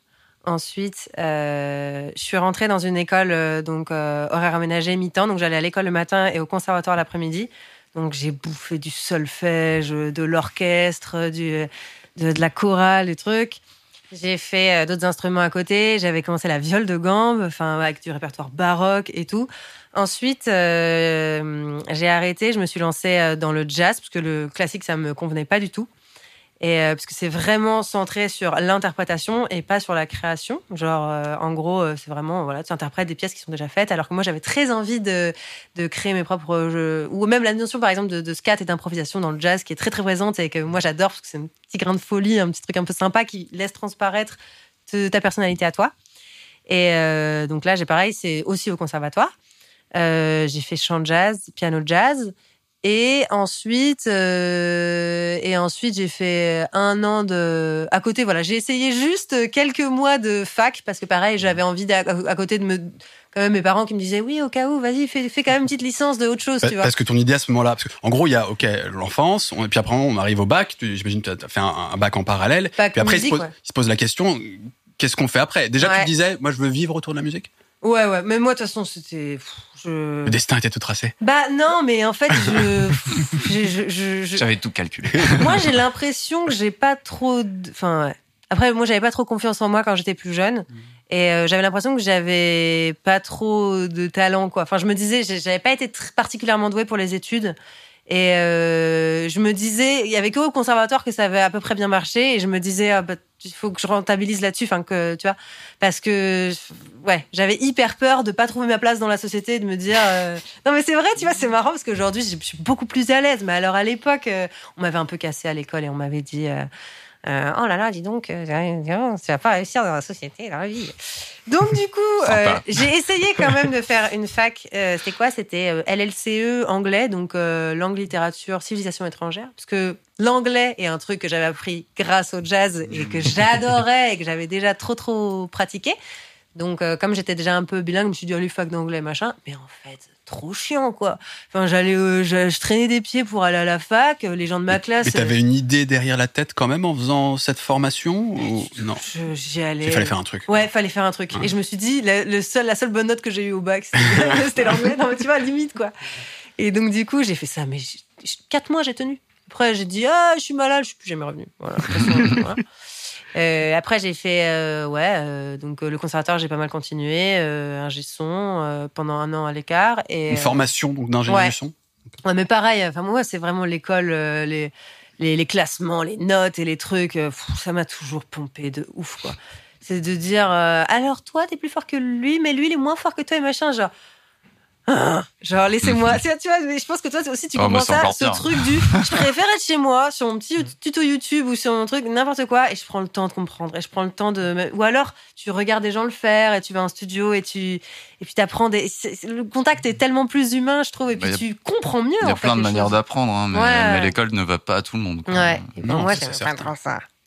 Et, euh, et voilà. Et donc, du coup, au final, euh, qu'est-ce que j'ai fait après? Je sais pas trop. Mais oui, j'ai toujours, euh, j'ai toujours fait quand même majoritairement des études là-dedans. Et euh, j'ai jamais. ouais. Moi, je me suis toujours dit que j'allais faire ça. Enfin, je sais pas. Et, et- et comment se fait la bascule? C'est-à-dire que, ok, donc on comprend bien que tu, tu navigues un peu dans les études après le bac, c'est compliqué, Ouais, ouais. mais tu as quand même ce fil conducteur du conservatoire, de la musique, etc. Ouais. Et comment tu finis par gagner ta vie autour de la musique quand même, tu vois? Ah, ça a été dur. Moi, pendant des années, là, avant le Covid, euh, je faisais des, des gigs pas mal, mais c'est très. euh, Ou Des concerts en tant qu'artiste, en Ouais, tant ouais. qu'interprète Ouais, ouais, très aléatoire. Euh, des mariages, des, euh, des, des soirées, des trucs comme ça, tu vois. Et euh, quoi d'autre? Et, euh, et pareil, ouais, des fois des, des jingles, des trucs, des pubs, mais c'était. Et, et l'événementiel aussi, si je dis pas de bêtises. Oui, j'ai fait du booking. Je travaillais Ouais. dans des bars. euh, ah oui, on en avait pas parlé. À Paris, euh, j'ai fait des, des- du. Ouais, je bookais des artistes dans des dans des salles et des trucs comme ça. Mais euh, j'avais du mal à joindre les deux bouts, hein, clairement. Et puis, euh, et puis, et puis Covid, je me suis dit, allez stop. Là, il y a tellement un grand bouleversement que j'ai envie de commencer un nouveau truc. Quoi. Je me suis dit, euh, et j'ai vraiment réfléchi. Je sais pas comment Twitch est venu, mais euh, je me souviens, je suis allée voir mes parents et hyper sérieusement, je suis allée les voir et je leur ai dit, bon, j'ai réfléchi. Je sais que c'est ça que j'ai envie de faire. Euh, je sais que vous connaissez pas, ça vous fait peur, mais je, réalise que c'est les, les seules qualités que sur lesquelles moi j'ai confiance de ouf, c'est-à-dire euh, la tchatch, la passion, la musique et le côté multimédia que je gérais déjà vachement bien. Et je me suis dit comme ça, j'y vais à fond et, là vous êtes sûr que j'irai au bout du truc et que je vais tellement me donner que je sais pas, j'y croyais et, euh, ils m'ont dit ok bon bah écoute euh, on sait pas trop ce que c'est mais euh, donc ils sont venus voir mes lives hyper régulièrement et ils me disaient franchement ouais ça se voit que tu kiffes de ouf ce que tu fais et, euh, et voilà je pense qu'à force de le faire euh, Et puis, et puis aujourd'hui, oui, c'est la création de contenu qui est, Ouais. qui est ton- ta principale activité. Mais c'est vrai que il y a encore quelques temps, on m'aurait dit euh, ah tu, tu vas être youtubeuse musique, j'aurais fait genre n'importe quoi, tu vois. Mais mais aujourd'hui, je dis mais c'est tellement évident en fait. Mais même dix ans en arrière, c'est tellement évident. J'ai toujours regardé YouTube, j'ai toujours adoré ça. Mes stars à moi, c'est les youtubeurs, c'est les, enfin tu vois. En vrai, hein, c'est c'est mes c'est c'est- terrible, mais c'est mes people à moi, quoi, tu vois, c'est trop débile, mais... Et Et donc, du coup, j'adore ça, quoi. Et, c- et, euh, le fait un peu, euh, et on- ensuite on, on verra les, les parcours de, de Raoul et de Jérôme, le fait comme ça un peu de, de naviguer, de finalement vraiment s'installer assez récemment, Mhm. c'était source de- d'inquiétude? Ouais. Ouais, ouais. Moi, j'avais... Ouais. Je... parce, que- parce que ça c'est un truc quand même que je pense qu'on retrouve dans beaucoup de parcours de gens qui essaient de vivre autour de la musique, c'est l'inquiétude, elle est quand même omniprésente. Ouais, mais je me suis jamais arrêtée. En fait, il y a jamais un moment où je me suis dit, bon, tu sais quoi, euh, là, six mois, je vis du chômage et, euh, et, euh, et je réfléchis un peu, genre, euh, non. En fait, je, je trouvais un. Moi, je pense qu'en fait, c'était une manière de me faire mes contacts. Et aujourd'hui, j'ai des contacts de partout. Je suis trop contente que ce soit dans le- l'événementiel. Ça, Dans- c'est une des clés Ouais. aussi Ah hyper ouais, mais importantes qu'on n'a pas encore évoquées, mais Ouais. le réseau, c'est la base de tout. Ouais. Ça c'est intéressant parce qu'il y a Ah ouais. toi ta formation en musique, vraiment conservatoire, etc. Euh, L'événementiel qui t'apporte du réseau, peut-être un savoir-faire en termes d'animation, etc. Oh oui. Qui ensuite te permet tout. Ouais. ce savoir-faire, tout ce que tu as acquis, tu le mobilises aussi pour un nouveau truc où tu apprends aussi de nouvelles choses, mais la création de contenu, Twitch, etc. Donc on voit quand même que même si toi tu le vivais de manière Ouais. euh, inquiète et en naviguant un peu à droite et à gauche au début, il y a à chaque fois un apprentissage qui se passe et puis ça apporte quelque chose. Et je pense que c'est un truc, euh, ça, ça- on est un peu tous dans ce cas-là. Ouais, c'est une condition. Comment, Ouais. comment ça se passe, Jérôme? Comment, à quel âge tu te mets à la musique? Comment petit à petit ça devient une, ta vie? Mm, Bah alors moi, euh, anomalie de la famille déjà. Donc je suis le seul artiste de la famille euh, qui, qui kiffe la musique déjà. euh, Ouais, mais globalement. attends, ils aiment pas la musique, là Bah pas trop, tu sais, c'est famille ouvrière Ouais. du Nord. euh, non, ils ont pas de culture musicale euh, proprement dit, tu vois. Ils ont même artistique. Enfin, ils ont bossé, tu vois. Ouais. ils, ont, ils ont bossé dans des tafs euh, pas ouf. euh, Mhm. Enfin pas ouf. Euh, pas voilà, ils ont des situations euh, ouvrières ou euh, administratives, tu vois, euh, des métiers un peu de, Monsieur tout le monde. Mhm. Du coup, non, la musique, c'est c'est un hobby euh, pour les riches, Mhm. pour limite quoi. Enfin, tu vois. Et euh, du coup, euh, euh, parcours musical, moi, je découvre la musique peut-être vers ouah, 12 ans, mais tu vois, je commence à écouter euh, du Nirvana ou des, des trucs. Ou des trucs un peu pétés qui passent à la radio, tu vois. J'ai des cassettes euh, à l'époque euh, sur euh, sur mon vieux poste euh, old school. Tu faisais tes petites compiles à toi? Et je me faisais mes petites compiles et, et je sais même plus quelle radio j'écoutais, sûrement du campus ou quoi, vers l'âge de 14-15 ans. J'écoutais beaucoup de punk, de métal, du coup je me mets à la guitare à peu près à cet âge-là. Donc je m'achète ma première guitare à cash convertor. euh, à- c'était même pas en je sais même pas si c'était encore en francs ou... Non, ça devait être J'ai déjà en rarement vu une bonne guitare à cache converteur. Ça devait être, difficile. Et je l'ai encore, c'est celle qui est chez moi. Je confirme, elle est pas Elle est pas ouf. Elle est pas ouf. C'est pour ça que j'ai arrêté la guitare après. Et euh, après ouais bah du coup euh, gros parcours rock euh, dès le début euh, punk rock metal euh, Tu joues avec des gens? Tu fais des groupes avec des j'ai copains essayé mais non je j'étais très clairement très mauvais à la guitare c'était pas mon truc. Enfin j'ai en fait je diguais pas assez le truc. Je faisais du skate aussi en parallèle. Du coup euh, j'étais à moitié en mode sport et, je faisais du son en rentrant. Et après j'ai découvert une bande de potes euh, où on a commencé ou qui m'ont fait un peu découvrir la musique électronique. Et euh, qui faisaient des rave parties. Et oui. Enfin qui organisaient des événements. En tout cas euh, Lego et pas Lego. Mhm. et c'est grâce à eux euh, Lego pas le jeu. Oui, on parle pas de construction. Euh, et du coup, c'est un peu grâce à eux euh, que, que j'ai découvert tout, tout ce milieu de la musique électronique à l'époque, parce que bon, à l'époque, il y avait pas YouTube, il y avait pas, non, il y avait vraiment pas YouTube, il y avait même pas Facebook, il y avait rien. Donc c'était, euh, allô, tu fais quoi ce soir? Ouais, viens, on, se rejoint, on a une asso, euh, on fait du son. Et là, je découvre des gens avec des platines, des machines et tout. Et là, je fais, waouh, mais c'est quoi ce bordel? Et j'ai acheté ma première machine peut-être un mois après, quoi. Mhm. Et, euh, et puis c'est avéré que j'étais assez doué pour ça. Enfin, mes potes m'ont dit ouais, putain, un Mhm. mois que tu fais du son, il nous nique. enfin, en gros, ça s'est un peu passé comme ça. Du Ouais. coup, je, je, pense que j'étais un peu à l'aise avec ce genre d'outils, plus qu'avec la guitare en tout cas. Et, euh, et j'ai digué euh, ma vieille RM1X, une vieille machine Yamaha, pendant au moins deux ans. J'ai poncé le truc comme comme il fallait et, et après je à une machine un peu plus grosse puis après j'ai acheté mon premier PC et puis bah, j'ai jamais arrêté en fait. Mm. J'ai toujours fait un peu des petits tafs un peu pourris euh, pour me nourrir à côté quoi. Et, euh, et jusqu'au jour où euh, bah, on me repère un peu, où je fais un accompagnement artistique euh, qui m'emmène à Bourges du coup, qui était quand même en 2016-2017 en gros. Parce que juste avant de revenir à Bourges, euh, tu commences aussi à tourner un peu, à faire un peu des ouais. concerts, Alors et surtout, ouais, j'ai sauté une grosse étape. ouais, Ouais. faire un peu de smack, des choses comme ça qui te Ouais, permettent. bah, j'ai fait euh, beaucoup de soirées en Belgique euh, à l'époque. En fait, je, à- au tout début, j'avais un autre projet qui était Paris Noiser où je faisais du breakcore et du hardcore aussi et de, de l'IDM, de la drum and bass, un peu tout ça mélangé. Et euh, du coup, j'ai un peu tourné en Belgique quand même à une certaine époque euh, où c'était la grosse, euh, la grosse montée de la musique électronique en, en Belgique. Mais ça te permettait pas d'en vivre non plus? Non, bah non, c'est pas avec des cachets à 150 euros que tu, enfin, c'est, ouais, tu non, ça, ça te fait, ça te fait que dalle en fait, c'est un bonus quoi. Mais bon, à l'époque, t'étais quand même content Bah quand ouais. on te payait pour aller jouer, parce Ouais, que en vrai, général, c'est vrai. t'as les bières gratuites quoi. bah cool. J'espère que t'as prévu deux fûts. mais euh, mais ouais, bah après, je jouais énormément dans les cafés à Lille où, où j'ai vécu euh, une bonne dizaine d'années.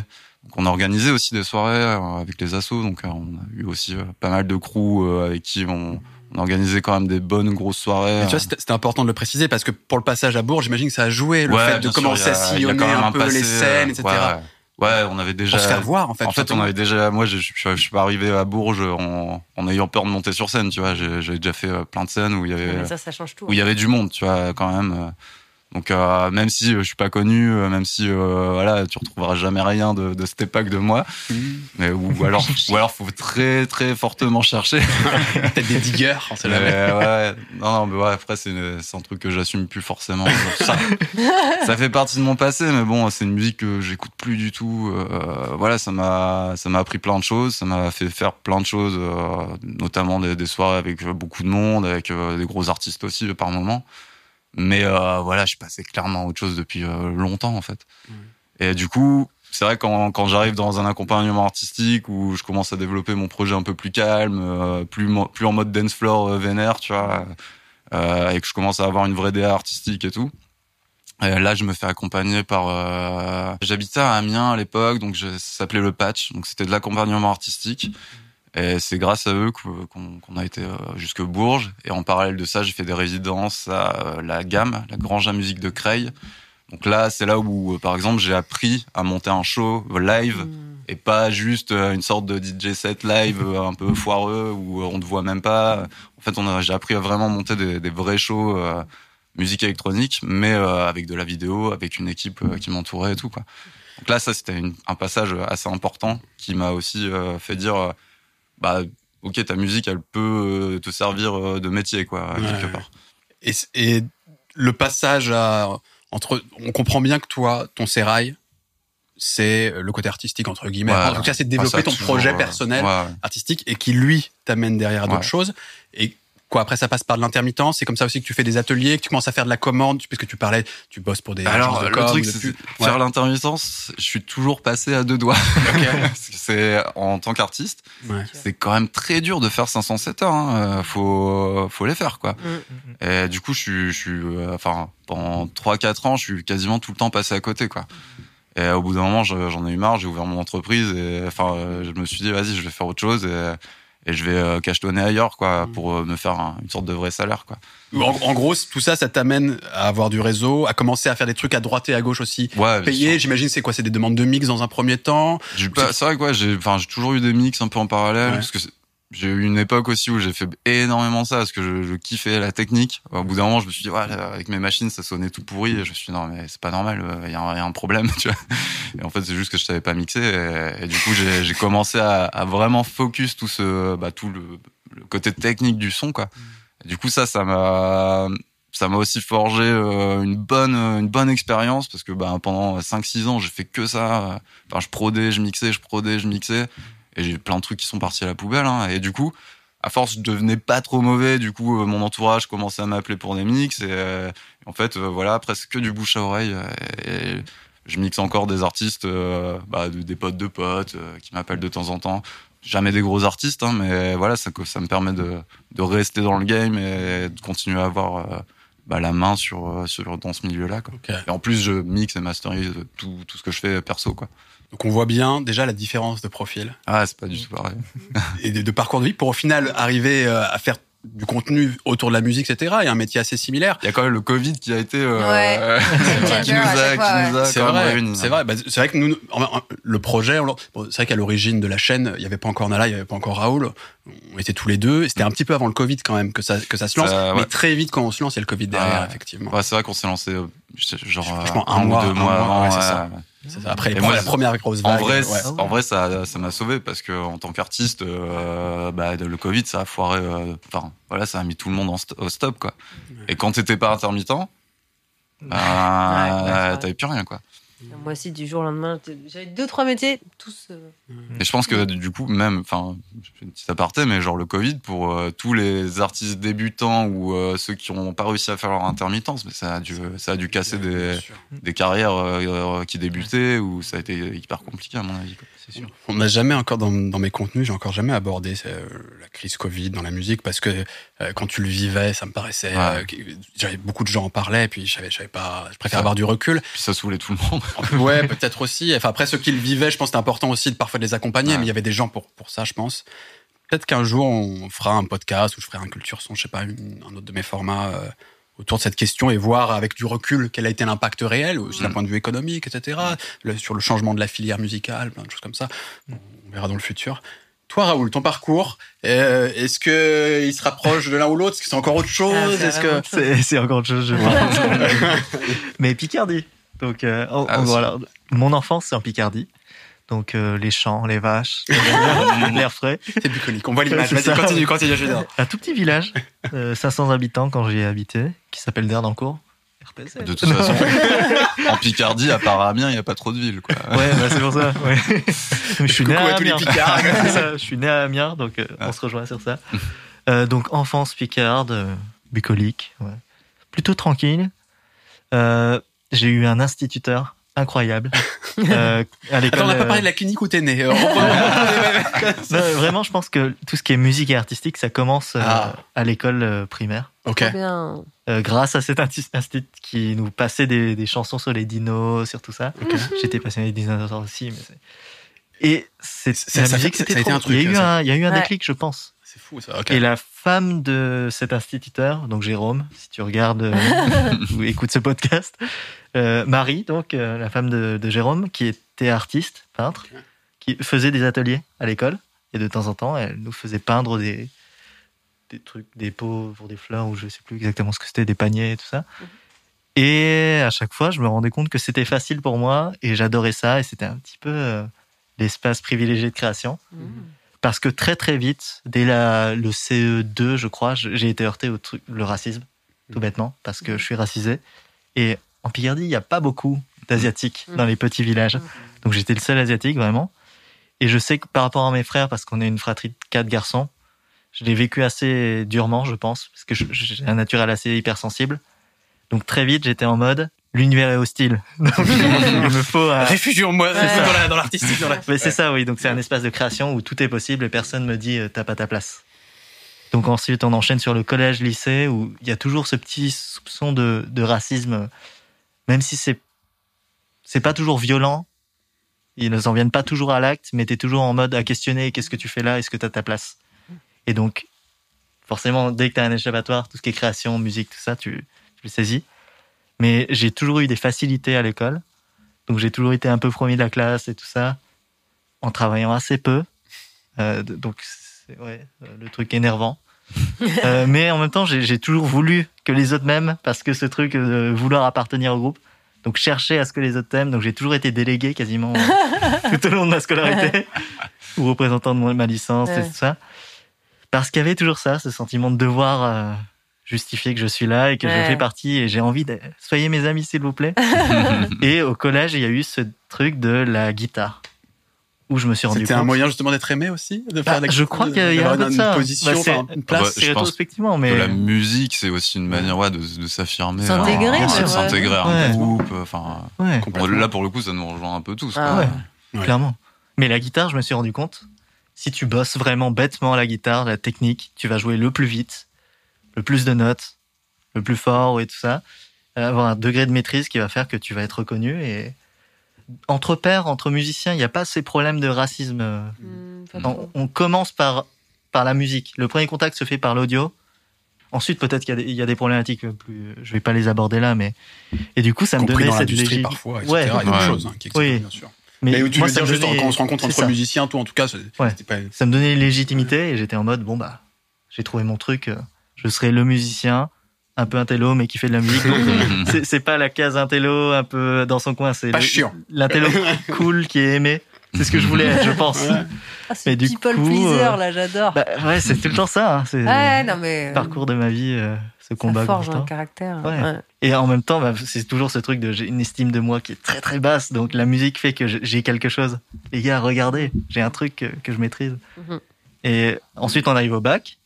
Je fais un parcours scientifique parce que c'est dans la famille. Mhm. Hop, science. En plus, bon Donc- élève, j'imagine qu'on allait te dire vas-y, mon gars, fais des études. quoi. Non, c'était une évidence. Le bac S, c'était l'évidence. euh. Donc au début, c'était prépa parce que mon grand frère avait fait le lycée Henri IV euh, en MP, donc euh, mathématiques, physique. Moi, je voulais pas. Donc on a trouvé un, un entre-deux entre fac et prépa qui était hébergé par Paris Sciences et Lettres, donc qui est une commu, une communauté d'universités. Ils ont créé un cycle d'études pluridisciplinaires entre fac et prépa. Donc on avait le meilleur des deux mondes, c'est-à-dire des partiels et aussi le contrôle continu.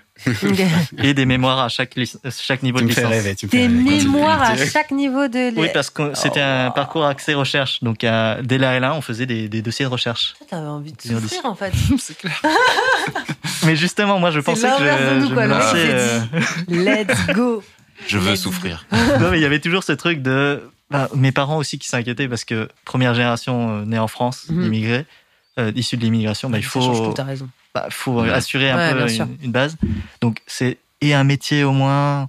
Tu fais bien de la musique et t'aimes bien et t'es très heureux quand tu fais de la musique, mais un métier quand même. Bien sûr. parce qu'ils s'inquiètent, c'est forcément c'est les parents. Et donc il y avait toujours ce truc de il faut faire des études prestigieuses au cas où. Ouais, bien sûr. Non, Comme toi, la licence, c'est toujours ce truc dans un coin de ta tête. euh, Ouais, mais tu. Ouais, mais euh, nos- Ouais. nos, deux histoires sont pas comparables. Et puis, et puis même au-delà de la question euh, du racisme ou quand es issu de l'immigration, etc., il y a aussi la question socio-économique, tout simplement. Mais c- C'était un truc d'ailleurs tout à l'heure tu disais, euh, il y a la rigueur qu'on s'impose. Je suis complètement d'accord. Il y a un moment besoin de rigueur, mais il y a beaucoup de gens qui sont pas en capacité de s'imposer cette rigueur parce Mhm. que ils sont rattrapés par le quotidien et le fait qu'il faut trouver à bouffer. Mhm. Et euh, je veux je suis pas dans le drame, pas des gens qui sont à moitié à la rue, mais juste qu'il y a non, plein de gens qui, au quotidien pensent plus à comment j'assure le truc, quoi, Mhm. et pas euh, je m'impose une rigueur pour travailler la musique parce qu'il faut du temps pour ça, etc. Mhm. quoi. Bien sûr, bien sûr. Non, mais après, quand je dis ça, euh, euh, le truc, c'est que. Par exemple, comme. Mais, mais pour autant, je suis d'accord avec toi. hein. Ouais, je suis d'accord qu'il faut, si vraiment ça te passionne, etc., il faut s'imposer une discipline et trouver l'ajustement que tu peux dans, Moi, dans la mesure de tes moyens. Ouais, bien sûr. Mais moi, par exemple, pareil, j'ai commencé à bosser des petits, euh, des, des petits métiers, des petits jobs et tout, genre euh, dès ouais 16 ans, quoi, parce que euh, il fallait, euh, évidemment, il fallait, voilà. Mais c'est à côté, quoi. C'est le soir ou c'est le matin ou c'est le midi ou c'est. Mais comme je disais, moi, j'ai des, des parents qui savaient déjà travailler la musique, donc qui m'aidaient vachement. Et puis, euh, mais après, je te comprends. Quand il y a vraiment cette histoire de, euh, de- moi, je suis pas née dans la précarité, tu vois. Donc ça, c'est sûr que ça change tout. Ou, ou même sans parler de grande précarité, hein, mais Ouais, juste ouais. des gens qui, qui viennent d'un milieu où bon, bah, c'est ric-rac, enfin, tu, tu Ouais. vis normalement, et C'est où euh, ce que envis- j'évoquais tout à l'heure avec ma famille, c'est Mm. qu'ils n'avaient pas le temps de Ouais. faire de la musique parce que Ouais. euh, bah, il fallait bouffer juste. Et, Ouais. et puis, enfin, ouais, le, le, le- quand t'es pas éduqué juste à, à écouter ou à, à t'intéresser à l'art, bah en fait, Mhm. euh, tu Ouais, te rends pas compte de ce que c'est. En fait, tu comprends même pas. Ma mère, je l'emmène dans un musée, elle capte rien. Quoi. Quoi Ouais, mais moi, je suis la première Pourquoi il a fait génération. une tache de- noire sur un deuxième génération, ouais. Mes grands-parents, ils étaient pareils à, à l'usine ou, à le- ou primaire. Et mes parents ont été les premiers, euh, justement, à avoir un peu réussi au conservatoire et à s'être dit, allez, let's go. Mais, euh, mais, mais c'est hyper jeune dans l'histoire de ma famille aussi. C'est pour ça que moi, je me dis, putain, je suis hyper privilégiée, quoi. Parce qu'une génération plus tôt, euh, pour le coup, moi, je sais pas si j'aurais eu le courage de mes parents de m'imposer Ouais. dans un truc. Il y a un truc qui est certain, c'est qu'il y a des environnements socioculturels plus propices Ouais. à pouvoir développer une carrière artistique. Mm. Ça veut pas dire que tu vas y arriver, ça veut pas dire que c'est pas difficile aussi et que c'est une galère pour plein de gens aussi ou c'est un peu plus facile, mais ne serait-ce que qu'on te laisse la chance ou même que toi, ça peut même juste être toi dans ta tête Mm. te dire je peux éventuellement vivre de la musique, c'est pas donné à tout le monde. Mm. C'est ça c'est une Ouais. grande chance en tout Ouais, cas. vrai. Et par- mais on t'a un peu interrompu Non, non, sur non, non, euh, du tout, non. ensuite On rebondit. tu fais des études qui n'ont rien à voir avec la musique. Euh, je je l'ai pas mentionné, mais les parents, moi, euh, Ouais. euh, ils- en tout cas, mon père m'a appris que la musique c'était quelque chose de. C'est c'est pas juste un bruit de fond. C'est on l'écoute, on l'apprécie. Il y a de la belle valorisé à la musique. musique. Ouais, ouais, il. Il écoutait vraiment de tout. Il y avait Ça, c'est- une forme de chance aussi. Oui, carrément. Et donc j'ai eu, ce- j'ai pas eu ce problème de, du rapport à la musique euh, un peu dissonant Bah, entre les après, générations. euh. Après, C'est pas un problème, c'est pas un problème en soi dans le sens où après, c'est- peut-être que tu l'apprends plus tard, mais c'est aussi Ouais. ton entourage que tu te fais après, sûr, en fait. Enfin, ton éducation, elle passe pas que par tes parents, Oui. heureusement. Il y a plein d'autres façons de le Mais faire. ouais, Mais, c'est sûr quand t'as de la la musique à la maison, euh, ça aide aussi un ah peu. oui, bien quoi. sûr, ça t'éveille un petit peu plus vite et un petit peu plus précisément, mais moi j'ai eu de la chance d'être naturellement att- attiré par ça et, euh, et d'avoir eu un entourage aussi qui m'a beaucoup poussé, enfin qui était, qui avait des frères qui étaient des icos, euh, tu vois. Du coup, ça, ça change la donne, mais du coup, les parents, bon, c'est, c'est un point de départ, mais après. Ah, T'as euh, des frères sûr. Zikos quand même. Non, non, euh, de, de potes, enfin, de, des frères de potes. Ah, d'accord, ok, Ah, d'accord. Des frères et de bro. Ouais, Ok. voilà. Ah non, des- j'avais des potes qui avaient des grands frères. Oui. Ah, d'accord, ok, ouais, Je me suis mal expliqué. Euh, je sais pas où on a... Ah, les études? Ouais, les, donc, Ouais. les- les études Ouais. euh, complètement en dehors de la musique, mais à ma connaissance, il y, y a un switch quand même qui se fait à un moment dans les études. Ouais. Bah, dès la licence, en fait. Ouais. Dès la licence, déjà, je vais pas en, dans ce parcours pluridisciplinaire, pluridisciplinaire pardon, je vais en humanité, pas en scientifique. Ok. Donc déjà, c'est un switch assez important. Et j'ai rencontré les personnes les plus brillantes. Que, enfin, non, je continue d'en rencontrer, mais Mhm. des, des gens tellement pétillants. Et des gens tellement pétillants et qui faisaient de tout. Et il y avait énormément de musiciens dans ma promo. Mhm. Je sais pas, je suis tombé dans la bonne promo, je pense. Où il y avait tous des gens hyper talentueux, hyper curieux, tellement vifs. Et donc ça fait qu'il y avait toujours des musiciens et je faisais partie des musiciens de la licence. Donc il y a eu toujours de la musique tout le temps. On avait des projets qu'on montait, on faisait tous les galas et tout ça. Donc ça, ça forge quelque chose. Et donc j'ai fait un double parcours droit et histoire de l'art. Donc j'ai fait deux L3 pour valider les deux.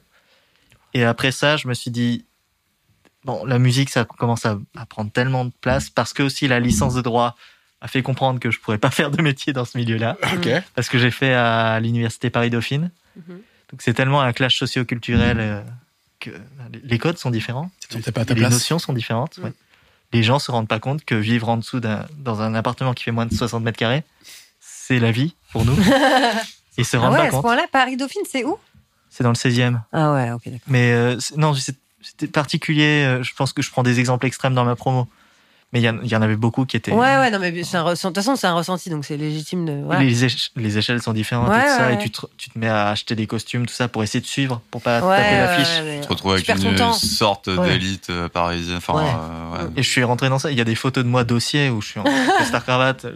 Je fais juriste. c'est dossier ça, parce que t'es trop. Et il rentre, il shred dans le costume.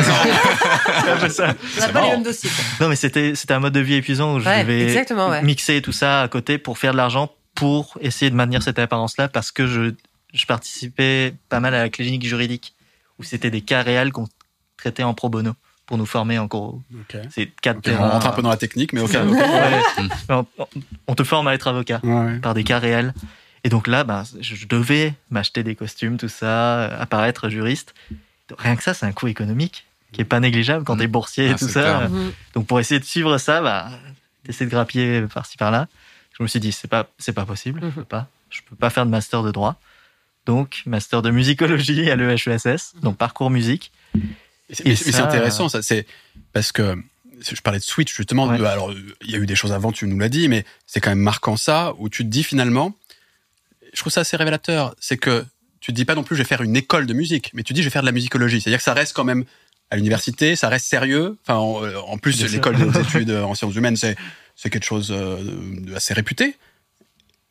c'est un peu une manière pour toi de, de trouver un entre-deux? C'est parce que je j'ai pas les tempéraments qu'ont Renoisa et Nala de saisir les choses.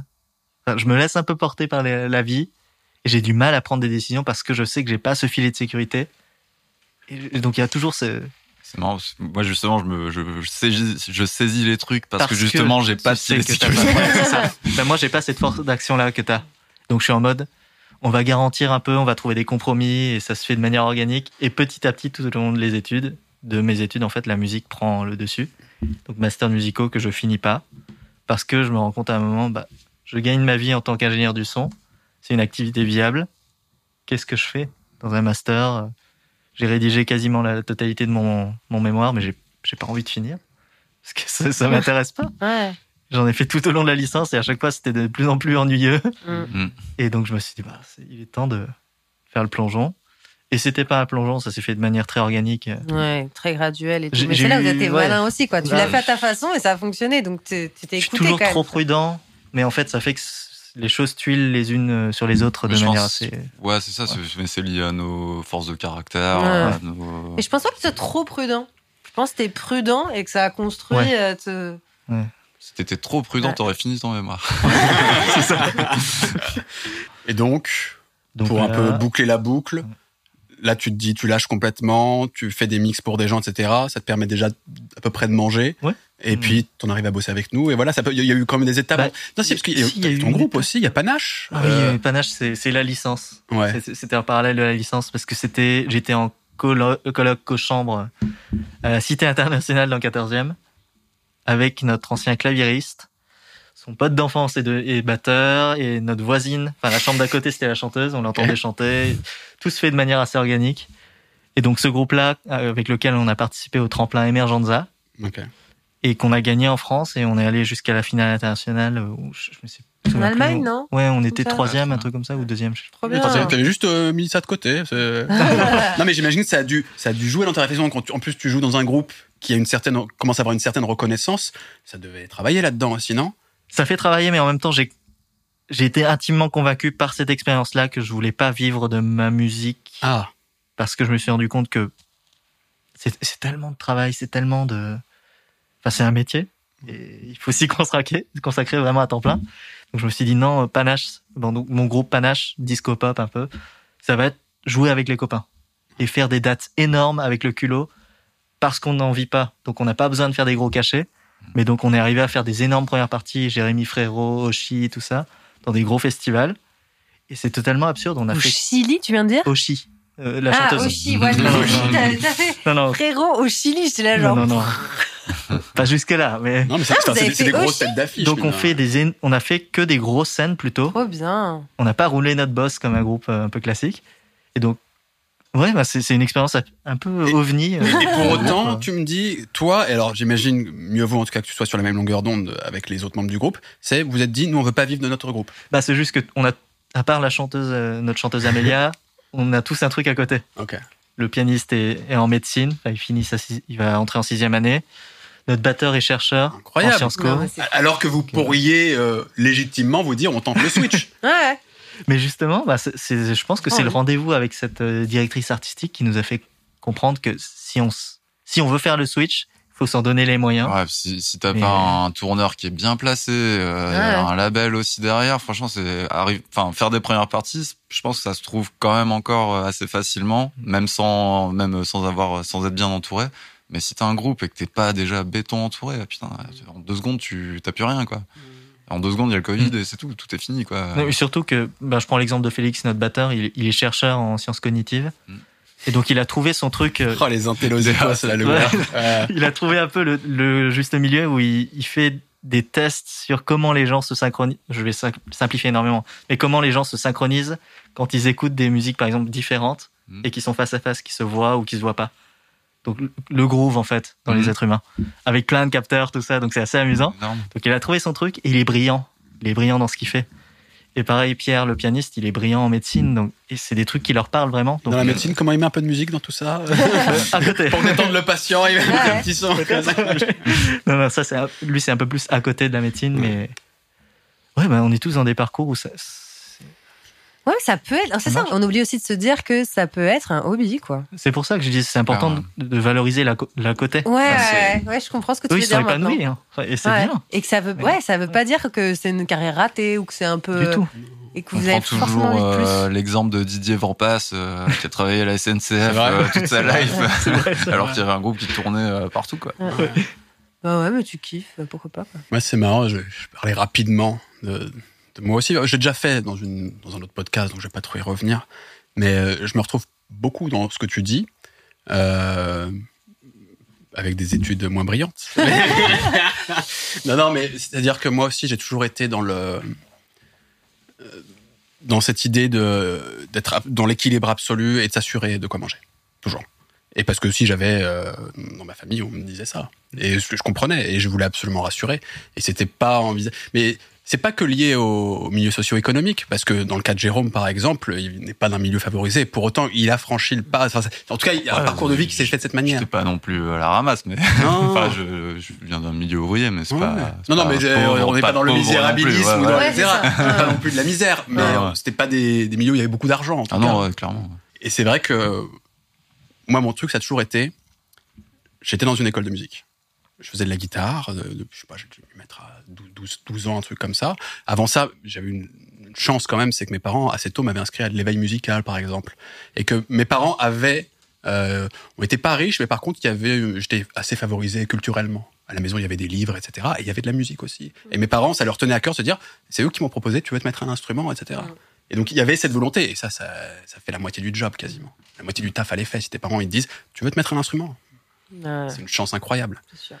Et, euh, donc, ça, déjà, ça a commencé comme ça. Et puis, après le bac, je faisais juste euh, de, la- musique euh, à côté, mais moi pour le plaisir. Moi, j'ai jamais eu effectivement, contrairement à vous, de, de, vrais euh, projets artistiques, etc. Mais par contre, j'étais un quelqu'un qui adorait jouer de la guitare et jouer avec quelques copains. J'avais des petits groupes avec les copains, etc. Sans, aucune prétention, on se faisait juste des répètes et tout, mais c'est ça le truc. Et, donc j'étais inscrit dans une, école nationale de musique euh, à Villeurbanne. Donc, Ce qui était mine de rien une formation, c'était pas le conservatoire, mais une formation un minimum sérieuse. C'était pas juste Une école nationale de ouais musique. une ENM, école Oh, nationale je de connais musique. pas ça. Mais c'est comme le conservatoire. Non, c'est pas c'est pas c'est pas aussi réputé. C'est un entre deux parce que c'est euh, c'est c'est municipal. Ah, mais Euh, c'est municipal aussi le conservatoire. oui, oui, Ouais, tout à fait, mais, mais c'est c'est un entre-deux dans le sens où, à ma connaissance, ils te forment pas de manière aussi, euh, aussi reconnue Ah, il n'y a pas un diplôme d'État Alors, tu peux passer des, des diplômes, tu peux passer ton DEM déjà dans un premier Ah, temps. bah ouais, ah, bah, donc, pour ouais, moi, ouais. c'est la même chose. Hein. Écoute, en tout cas, je, je, peut-être que je connais pas assez, mais Ouais. en tout cas, j'ai l'impression qu'il y a une forme de hiérarchie quand même et que tu peux Ouais, pas c'est dire qu'une que école le- nationale de musique, c'est le conservatoire non plus. Parce que j'ai l'impression que c'est beaucoup plus ouvert, qu'il y a quasi peu de sélection si tu viens de la ville même où ça vient, etc. Enfin bref. Ouais, au conservatoire non plus, il n'y a pas trop de sélection. Peut-être que je euh, connais mal, alors. niveaux, ouais. Moi, je sais pas, des fois, c'est un peu genre glorifier le conservatoire alors que c'est une école de musique un peu. euh. Voilà, qui est là et en plus qui coûte pas très cher parce que justement c'est un peu financé par l'État et tout. Mais bon. Moi, c'est parce qu'il y a un côté qui se veut un peu élitiste dans la- l'inconscient collectif, je pense. Ouais, mais c'est Ouais, c'est la musique classique et de la manière dont c'est enseigné en France. Oui, euh, voilà. Alors c'est- vrai que par exemple, grande différence, Ouais. c'est que euh, allez, par- je vais parler de ça parce que c'est pas intéressant. Euh, moi, la musique, ça n'a pas été, euh, ça a pas été la grande passion tout de suite. Ah, Pas, pas la, ah. pas la musique, non. Je dirais plutôt faire de la guitare. Non, la, la- la musique, c'était une passion. Mhm. Faire de la guitare, pour moi, dans un premier temps, il y avait un côté un peu, euh, c'était pas une corvée, mais il y avait un truc un peu, c'était pas, il fallait travailler. Parce que t'avais des cours aussi. J'avais des cours. En fait, j'ai commencé comme ça, c'est euh, bah, par l'intermédiaire euh, d'une copine de la famille qui connaissait quelqu'un qui donnait des cours de guitare.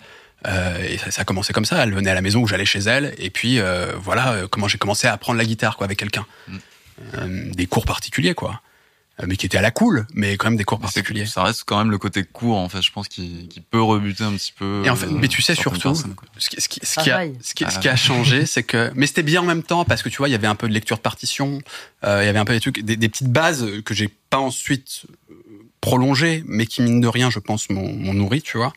Euh, et en plus, j'étais, j'étais je sais pas si j'étais doué, mais en tout cas, j'étais pas à la ramasse. J'étais plutôt un bon élève. euh, mais c'est juste que, ouais, je rentrais à la maison, j'avais pas forcément naturellement envie de prendre la guitare et de préparer le morceau pour la semaine d'après, tu Mm. vois. Et euh, à un moment, après quelques années, donc j'étais sur de la guitare sèche encore. Et c'est là où ça va, c'est là où vous allez voir le switch comment ça se passe. Ah oui, j'étais- sur, l'ampli. j'étais sur de la guitare classique. Bah, c'est normal. Et, et c'est dans ce cadre, donc euh, après quelques années de cours particuliers, ma prof me dit bon bah euh, j'ai essayé de t'accompagner comme je pouvais. Je pense que si tu veux continuer vraiment plus sérieusement, tu devrais t'inscrire dans une école de musique plutôt. Et donc c'est ce ce qu'on a fait. Euh, et là pareil. C'est-à-dire que euh, je m'inscris dans un département qui s'appelle guitare chanson. Alors différence avec le conservatoire, ça c'est très intéressant dans les écoles de, de musique. Je sais pas si c'est le cas de toutes. En tout cas à l'ENM de Villeurbanne, ils sont même connus pour ça parce que c'est l'une des premières écoles de musique en France. Je crois que c'est à la fin des années 80, un truc comme ça, ou au début, je sais plus, enfin, dans les années 80 il me semble, à proposer un département de musique amplifiée. Ah, trop bien. Et ils ont été vraiment novateurs. Et d'ailleurs, je- il faudrait que je reçoive un jour. Je sais pas s'ils nous regardent, je pense pas. 40 ans après de mon guitare mon prof- non, mais mon prof de guitare était l'un des fondateurs de ce département. Trop bien. Et, euh, et c'est un, Mais appelle-le. c'est un, c'est un homme passionnant et j'aimerais bien qu'on discute avec lui parce qu'il y a Mais plein de trucs à dire, Ouais. et notamment sur comment ils étaient absolument pas considérés, il y a encore, jusqu'à il y a Ouais. encore peu, voire encore pas aujourd'hui, Ah ouais, euh, par rapport aux autres sections justement de musique classique, etc., Mhm. euh, qu'il y a aussi dans l'école et qui sont, ne serait-ce que dans leurs locaux, Mhm. bien mieux mis en avant. Non, Bref. mais c'est dingue. Franchement, moi, c'est ce qui m'a révolté. hein. Franchement, je voyais comment ils. Enfin bref, moi, ça m'énervait trop leur manière de parler, de se comparer, de tous se classer, de tous se mettre en compétition. C'est hyper Non, mais- dur, la compétition classique. Tu, tu, tu veux un euh, exemple aussi là-dessus qui illustre parfaitement bien. Juste donc pour, pour, pour terminer sur mon petit truc, c'était euh, je m'inscris là, ils appelaient ça donc guitare chanson. En gros, si Mhm. tu es encore sur ta guitare sèche, mais l'intérêt, c'est que tu pouvais amener les chansons que t'aimais, tu chantais Mhm. un peu, j'ai chanter bien, et tout. non, mais le rêve. Et, et voilà. Et ça, je le fais deux ans et ça prend pas complètement. Et, sur- et au bout d'un moment, mon prof me dit mais vu les morceaux que tu me ramènes, va, Mhm. va t'inscrire en guitare électrique. Oh Et je m'inscris en guitare électrique et là c'est ah Bah, bien sûr. Et là, c'est le kiff, ça commence vraiment. Et là, Mm. il y a plus besoin d'être derrière moi. Euh, ne lâche pas, je suis, je suis, à- je suis euh, vers la fin du collège. Je suis vers la Ouais, du mais en fait, tu sais quoi, c'est l'âge où tu commences aussi à savoir un peu plus ce que tu veux. Bien sûr, Ouais. bien sûr, Avant, un peu plus t'affirmer, affirmer Ah, tes goûts, etc. Et à Ah, cette époque, t'as t'as pas encore de goût précis. euh, et puis, et puis surtout à cette époque-là, je commençais à écouter énormément de rock, Ouais, énormément voilà. de métal, etc. Et là, putain, j'obtiens le son et je peux jouer les trucs que j'adore Ah ouais. et que j'ai. Ah Et là, c'est un kiff absolu. Et c'est là où la passion est, est vraiment arrivée, où elle m'a jamais quitté, quoi. Donc, donc voilà comment ça s'est passé. Et par rapport à ce que tu disais, la compétition, etc., j'ai un exemple extrêmement parlant. J'ai euh, trois petites sœurs, dont deux qui ont été inscrites dans la même école que moi de musique, l'une en violon et l'autre en flûte traversière. Mhm. Les deux ont arrêté. Ouais, bah bien sûr. Les deux ont eu, euh, ça a été compliqué avec leur professeur Mhm. parce que c'était dans, c'était le système scolaire qui était calqué sur l'école de musique. Non, pire. Je C'était- jure, c'est pire. Peut-être. euh, en tout cas, moi, ce que je voyais de l'extérieur, c'était euh, tu peux redoubler, euh, c'est il y a un classement, machin, etc. Ça les a tués et ça, Ouais. ça a cassé leur, leur plaisir et leur envie de faire d'un instrument de musique. Et moi, qui étais dans la même école, mais au département musique amplifiée, Ouais. où c'était les babas cool, Ouais. Il y a jamais eu aucune, euh, aucune frustration, voilà. etc. Non, mais ce que, ce que je veux dire, c'est que l'approche pédagogique Ouais. était à milieu. ouais. C'était ramène ce qui te fait plaisir, viens, on essaie, on voit ensemble, etc. Et moi, et moi j'ai continué. Et je suis sûr que ça a participé. Même Le si, hein. Qu'on casse plein de gosses, franchement, Mm. dans l'enseignement de la musique. Ouais, Euh, tout à fait. Moi, c'est un truc. euh, c'est pour ça que j'ai jamais été attiré par ça.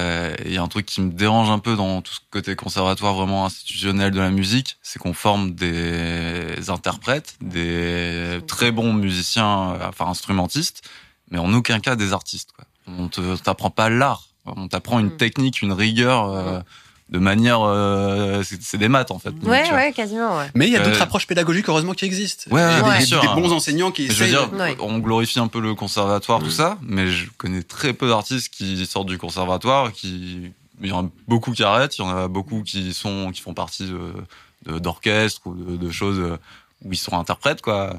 Mais de, de vrais artistes qui arrivent à, en plus, créer vraiment leur musique, bah, souvent c'est presque plus compliqué pour eux parce qu'ils sont tellement euh, formatés euh, à utiliser des instruments, mais pas à composer vraiment, parce que Mm. être compositeur, euh, là, c'est, enfin, je crois que c'est le summum du truc, genre, Absolument. euh, t'accèdes jamais à ça, en fait. Donc, euh, ouais, je trouve ça un peu dommage, en fait, que, que ça se renouvelle pas un peu là-dedans, tu vois. Dans... C'est normal aussi, la musique classique, c'est. Je suis désolée de le dire, hein, mais c'était une autre époque. euh, C'était aussi euh, un- un- une période, un, un temps donné, euh, aussi un, un- un continent, parce qu'il faut pas l'oublier aussi, ouais, ce truc où c'est très européen, où c'est très. Ah, Il y a une, une époque, voilà, sociale, des trucs. Enfin, et aujourd'hui, bah, ça fait plus sens comme ça faisait sens à l'époque de Mozart, quoi.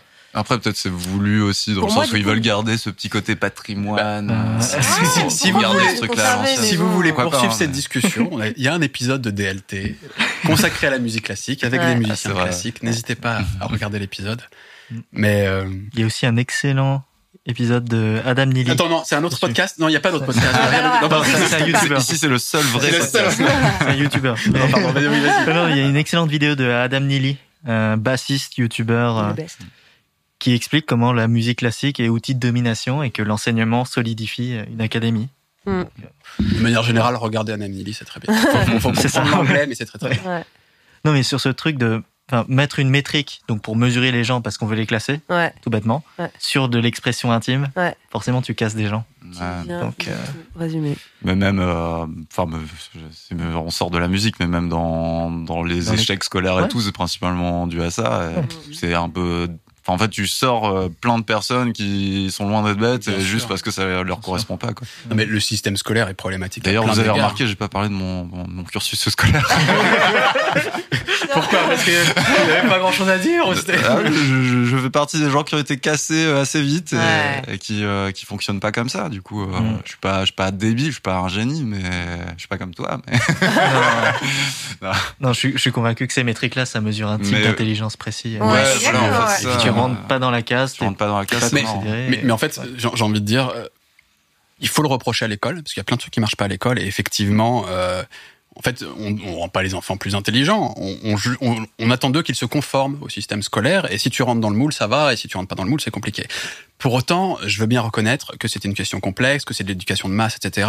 Et- Je pourrais pas rentrer là-dedans parce que c'est trop compliqué. Mm. Pour autant, quand tu dis quand c'est du loisir, putain, quand c'est du loisir de, de, de calquer ce modèle sur le loisir, c'est criminel. Là, c'est dur, Ouais, d'accord. c'est dur. d'accord. C'est clair. c'est censé être là pour épanouir les gens, les aider, avoir un truc, tu vois, qui fait du bien à la maison et tout. C'est dommage de les casser avec un truc trop rigide. quoi.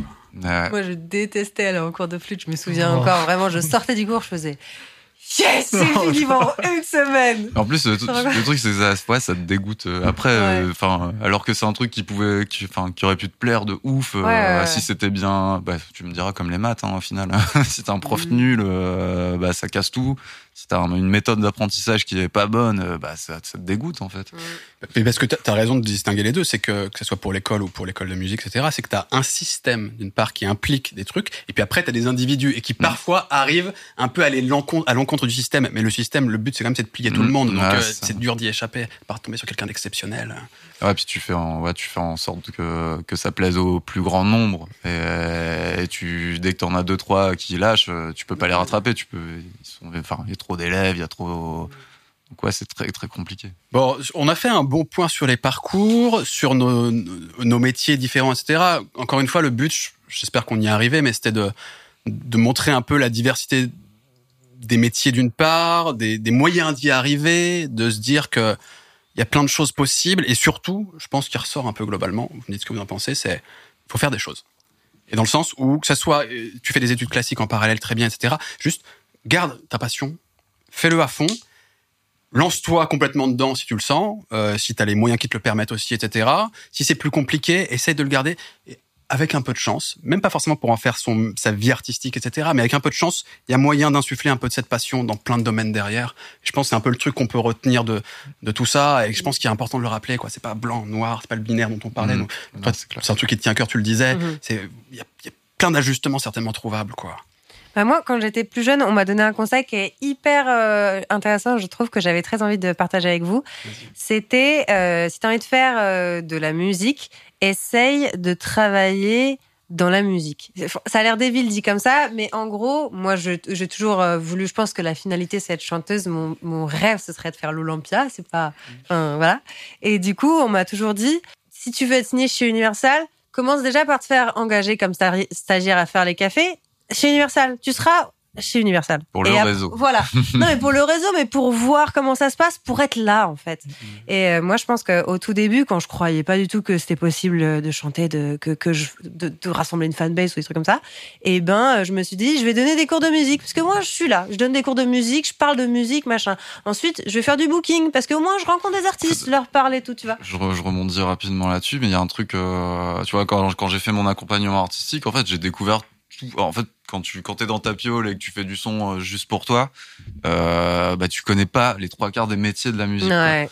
Et du coup, moi, cet accompagnement, bah, en fait, j'ai découvert ce que c'était que des bookers, parce que en fait, tu fais plein de, euh, bah, de, de petits, euh, enfin, comment ça s'appelle, des, des sortes de réunions où on t'apprend des choses. Il y a Mhm. un intervenant qui arrive et il parle de de, de, de son taf.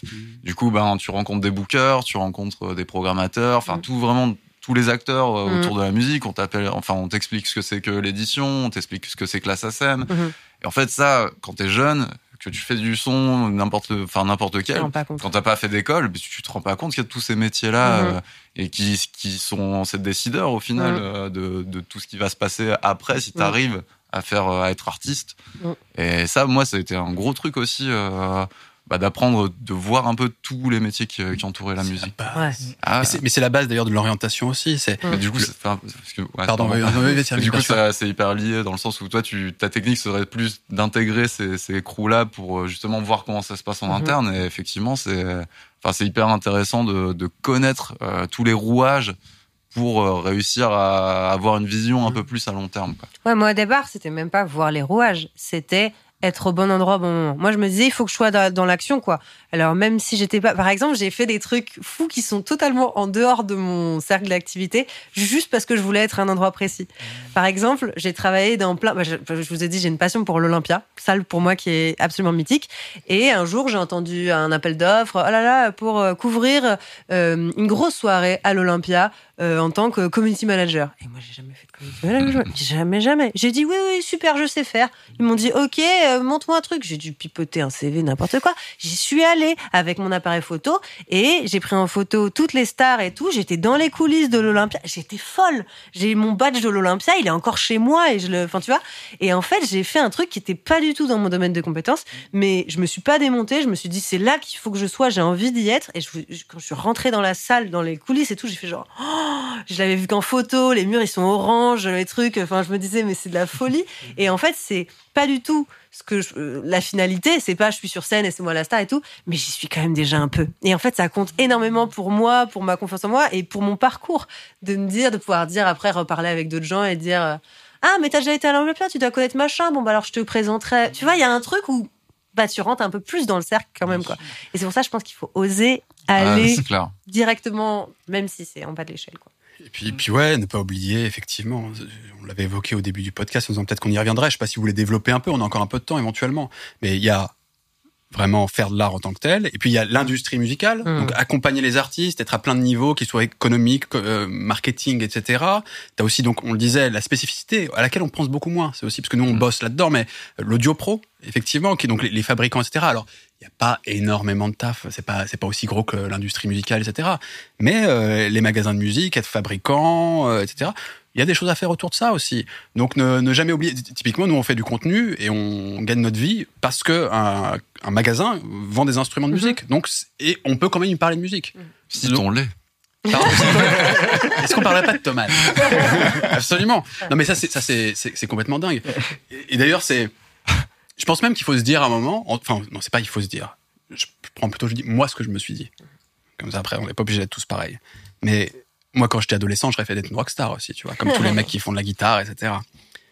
Mais c'est vrai que alors, certains considéreront que c'est peut-être euh, dommage ou mais assez vite je me suis dit je suis certainement plus fort pour parler de musique que pour en faire. Et, et donc, mais ça me va fondamentalement. Ouais. Mais tu vois, justement, de se dire à un moment, mais par contre, je voulais, je voulais essayer idéalement de parler de musique. Alors, quand j'ai fait mes études, c'était pas du tout assuré, etc. Ça a été compliqué, mais bon, finalement, j'y suis arrivé. Et, et donc, ça peut être aussi une autre forme d'aménagement dont on parlait. C'est-à-dire, attends, j'adore la musique, c'est ma passion, j'en fais, c'est génial. Peut-être que ça, je peux le garder pour la maison. Et puis, quand même travailler, dans la- pas faire de la musique, mais ne serait-ce qu'en parler, ou essayer de la vendre, ou je ne sais quoi, etc.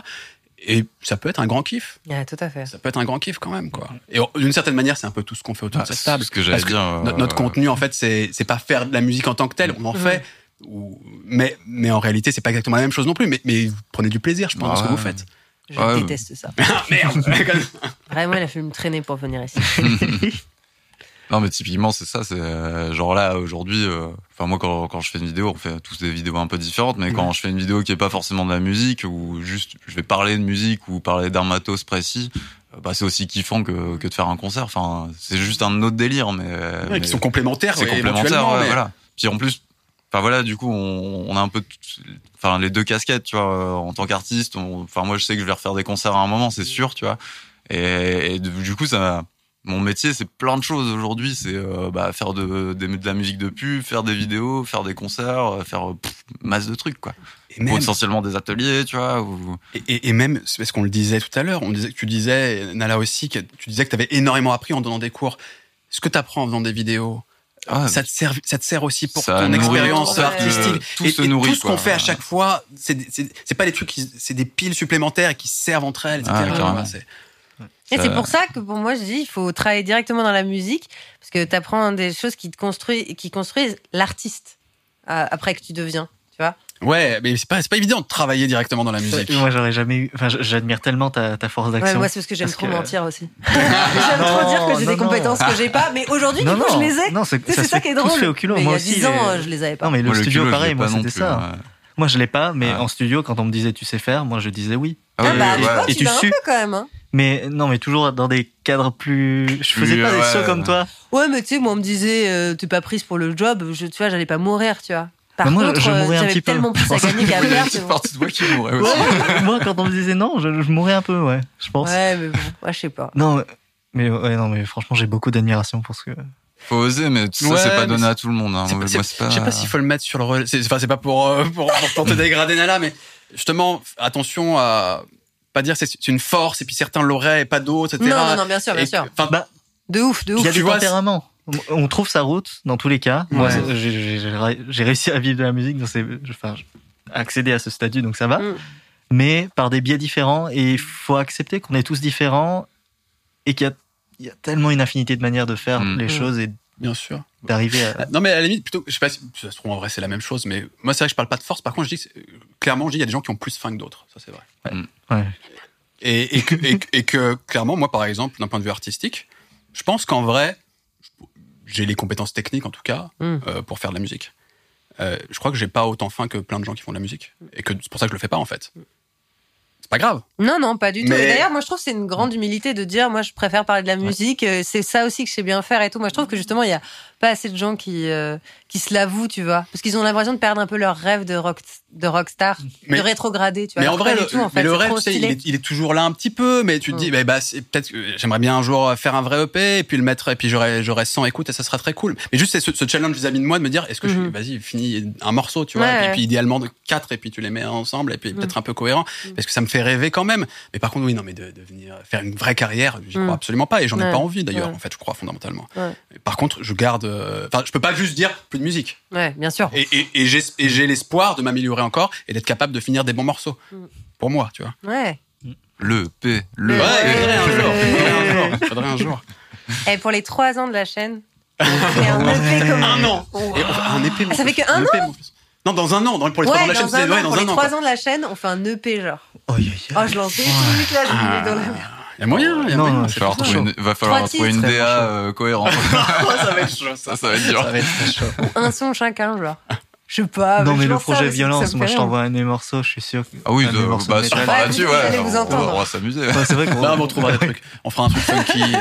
Il va y avoir des, Jazzy il va y avoir des funky, Il y a là. rock metal, il y a funk, Ouais, non, mais en vrai, il y a, il y a plein de. Non, c'est lui qui fout la merde. Ouais. Mais Il aime pas la de funk. Non, ça va, je peux, je, me- Oui. je sais m'adapter aussi un petit peu. C'est vrai que c'est plus dur. L'année Je- je- dernière, quand on a fait Michael Jackson, t'as euh, tiré la gueule. Ah, ouais, pour- c'était, c'était un défi pour moi. bah, c'est, genre, comment je leur, on en parlait tout à l'heure, moi, je, je suis un peu sans concession dans mon délire, tu Ouais. vois, et, et, euh, j'adore, j'adore plein de styles de musique, hein, mais c'est vrai que faire de la musique qui ne me plaît pas de base, Ouais. Ah, ça me fait moins kiffer, tu Non, vois. bien sûr, évidemment. Évidemment. Et du coup, je n'aime pas Michael Jackson. C'est, euh, C'est inacceptable, mais on fait avec. non, Ouais. c'est faux. je, c'est acceptable. C'est parce qu'il a cancel, parce qu'en fait, il est beaucoup plus woke que nous. Et donc, du coup, Michael Jackson, pour lui, c'est pas possible, tu vois. Mais- Les amis, je crois qu'on a fait un bon tour euh, de notre sujet du jour. Merci d'être venus, d'avoir euh, partagé pour, euh, tout- toutes vos expériences, etc. C'était un plaisir. Vous les retrouvez tous de toute façon sur euh, la chaîne YouTube Monte le son. Pour ceux qui nous écoutaient en audio, allez jeter un coup d'œil sur YouTube. On fait plein de trucs complémentaires du podcast intéressants autour de la musique. Vous pouvez les retrouver aussi euh, sur Instagram euh, en perso, Nala, Renoiser, Chili Toy. Donc n'hésitez pas à aller vous abonner. Un grand merci euh, à la bouclette aussi. Oui. tu, tu, tu- oui, non, tu, tu avais un petit truc à rajouter Non, non, moi je souriais parce que je suis contente. La Oui. joie. Grand merci à la bouclette qui nous accueille, qui fait la technique. Ouais, ils sont sympas comme tout, ils sont compétents, ils sont incroyables. Oui. Merci la bouclette. Merci Thomas aussi évidemment de permettre euh, à cette émission de, de vivre, de, de- de Oui. proposer des discussions. On espère de vous passionner. En tout cas, nous, on cherche à partager ça avec vous. On espère qu'on y arrive. Oui. Et puis, euh, le podcast rentre dans un nouveau cycle. euh, Nouvelle on- ère. Dans une nouvelle ère, Ouais, absolument. Euh, Voilà, on dit ça à chaque fois, mais là, c'est promis, c'est promis de chez promis. Mais là, c'est vrai. Là, deux mois, c'était trop. C'était n'importe quoi. Ouais. Donc, On je, m'engage très, très vite. On va revenir absolument tous les 15 jours. Il y aura des invités à chaque fois, des animateurs à chaque fois. Ce sera bien passionnant, promis. À très vite. Ciao. Ciao. Bye bye.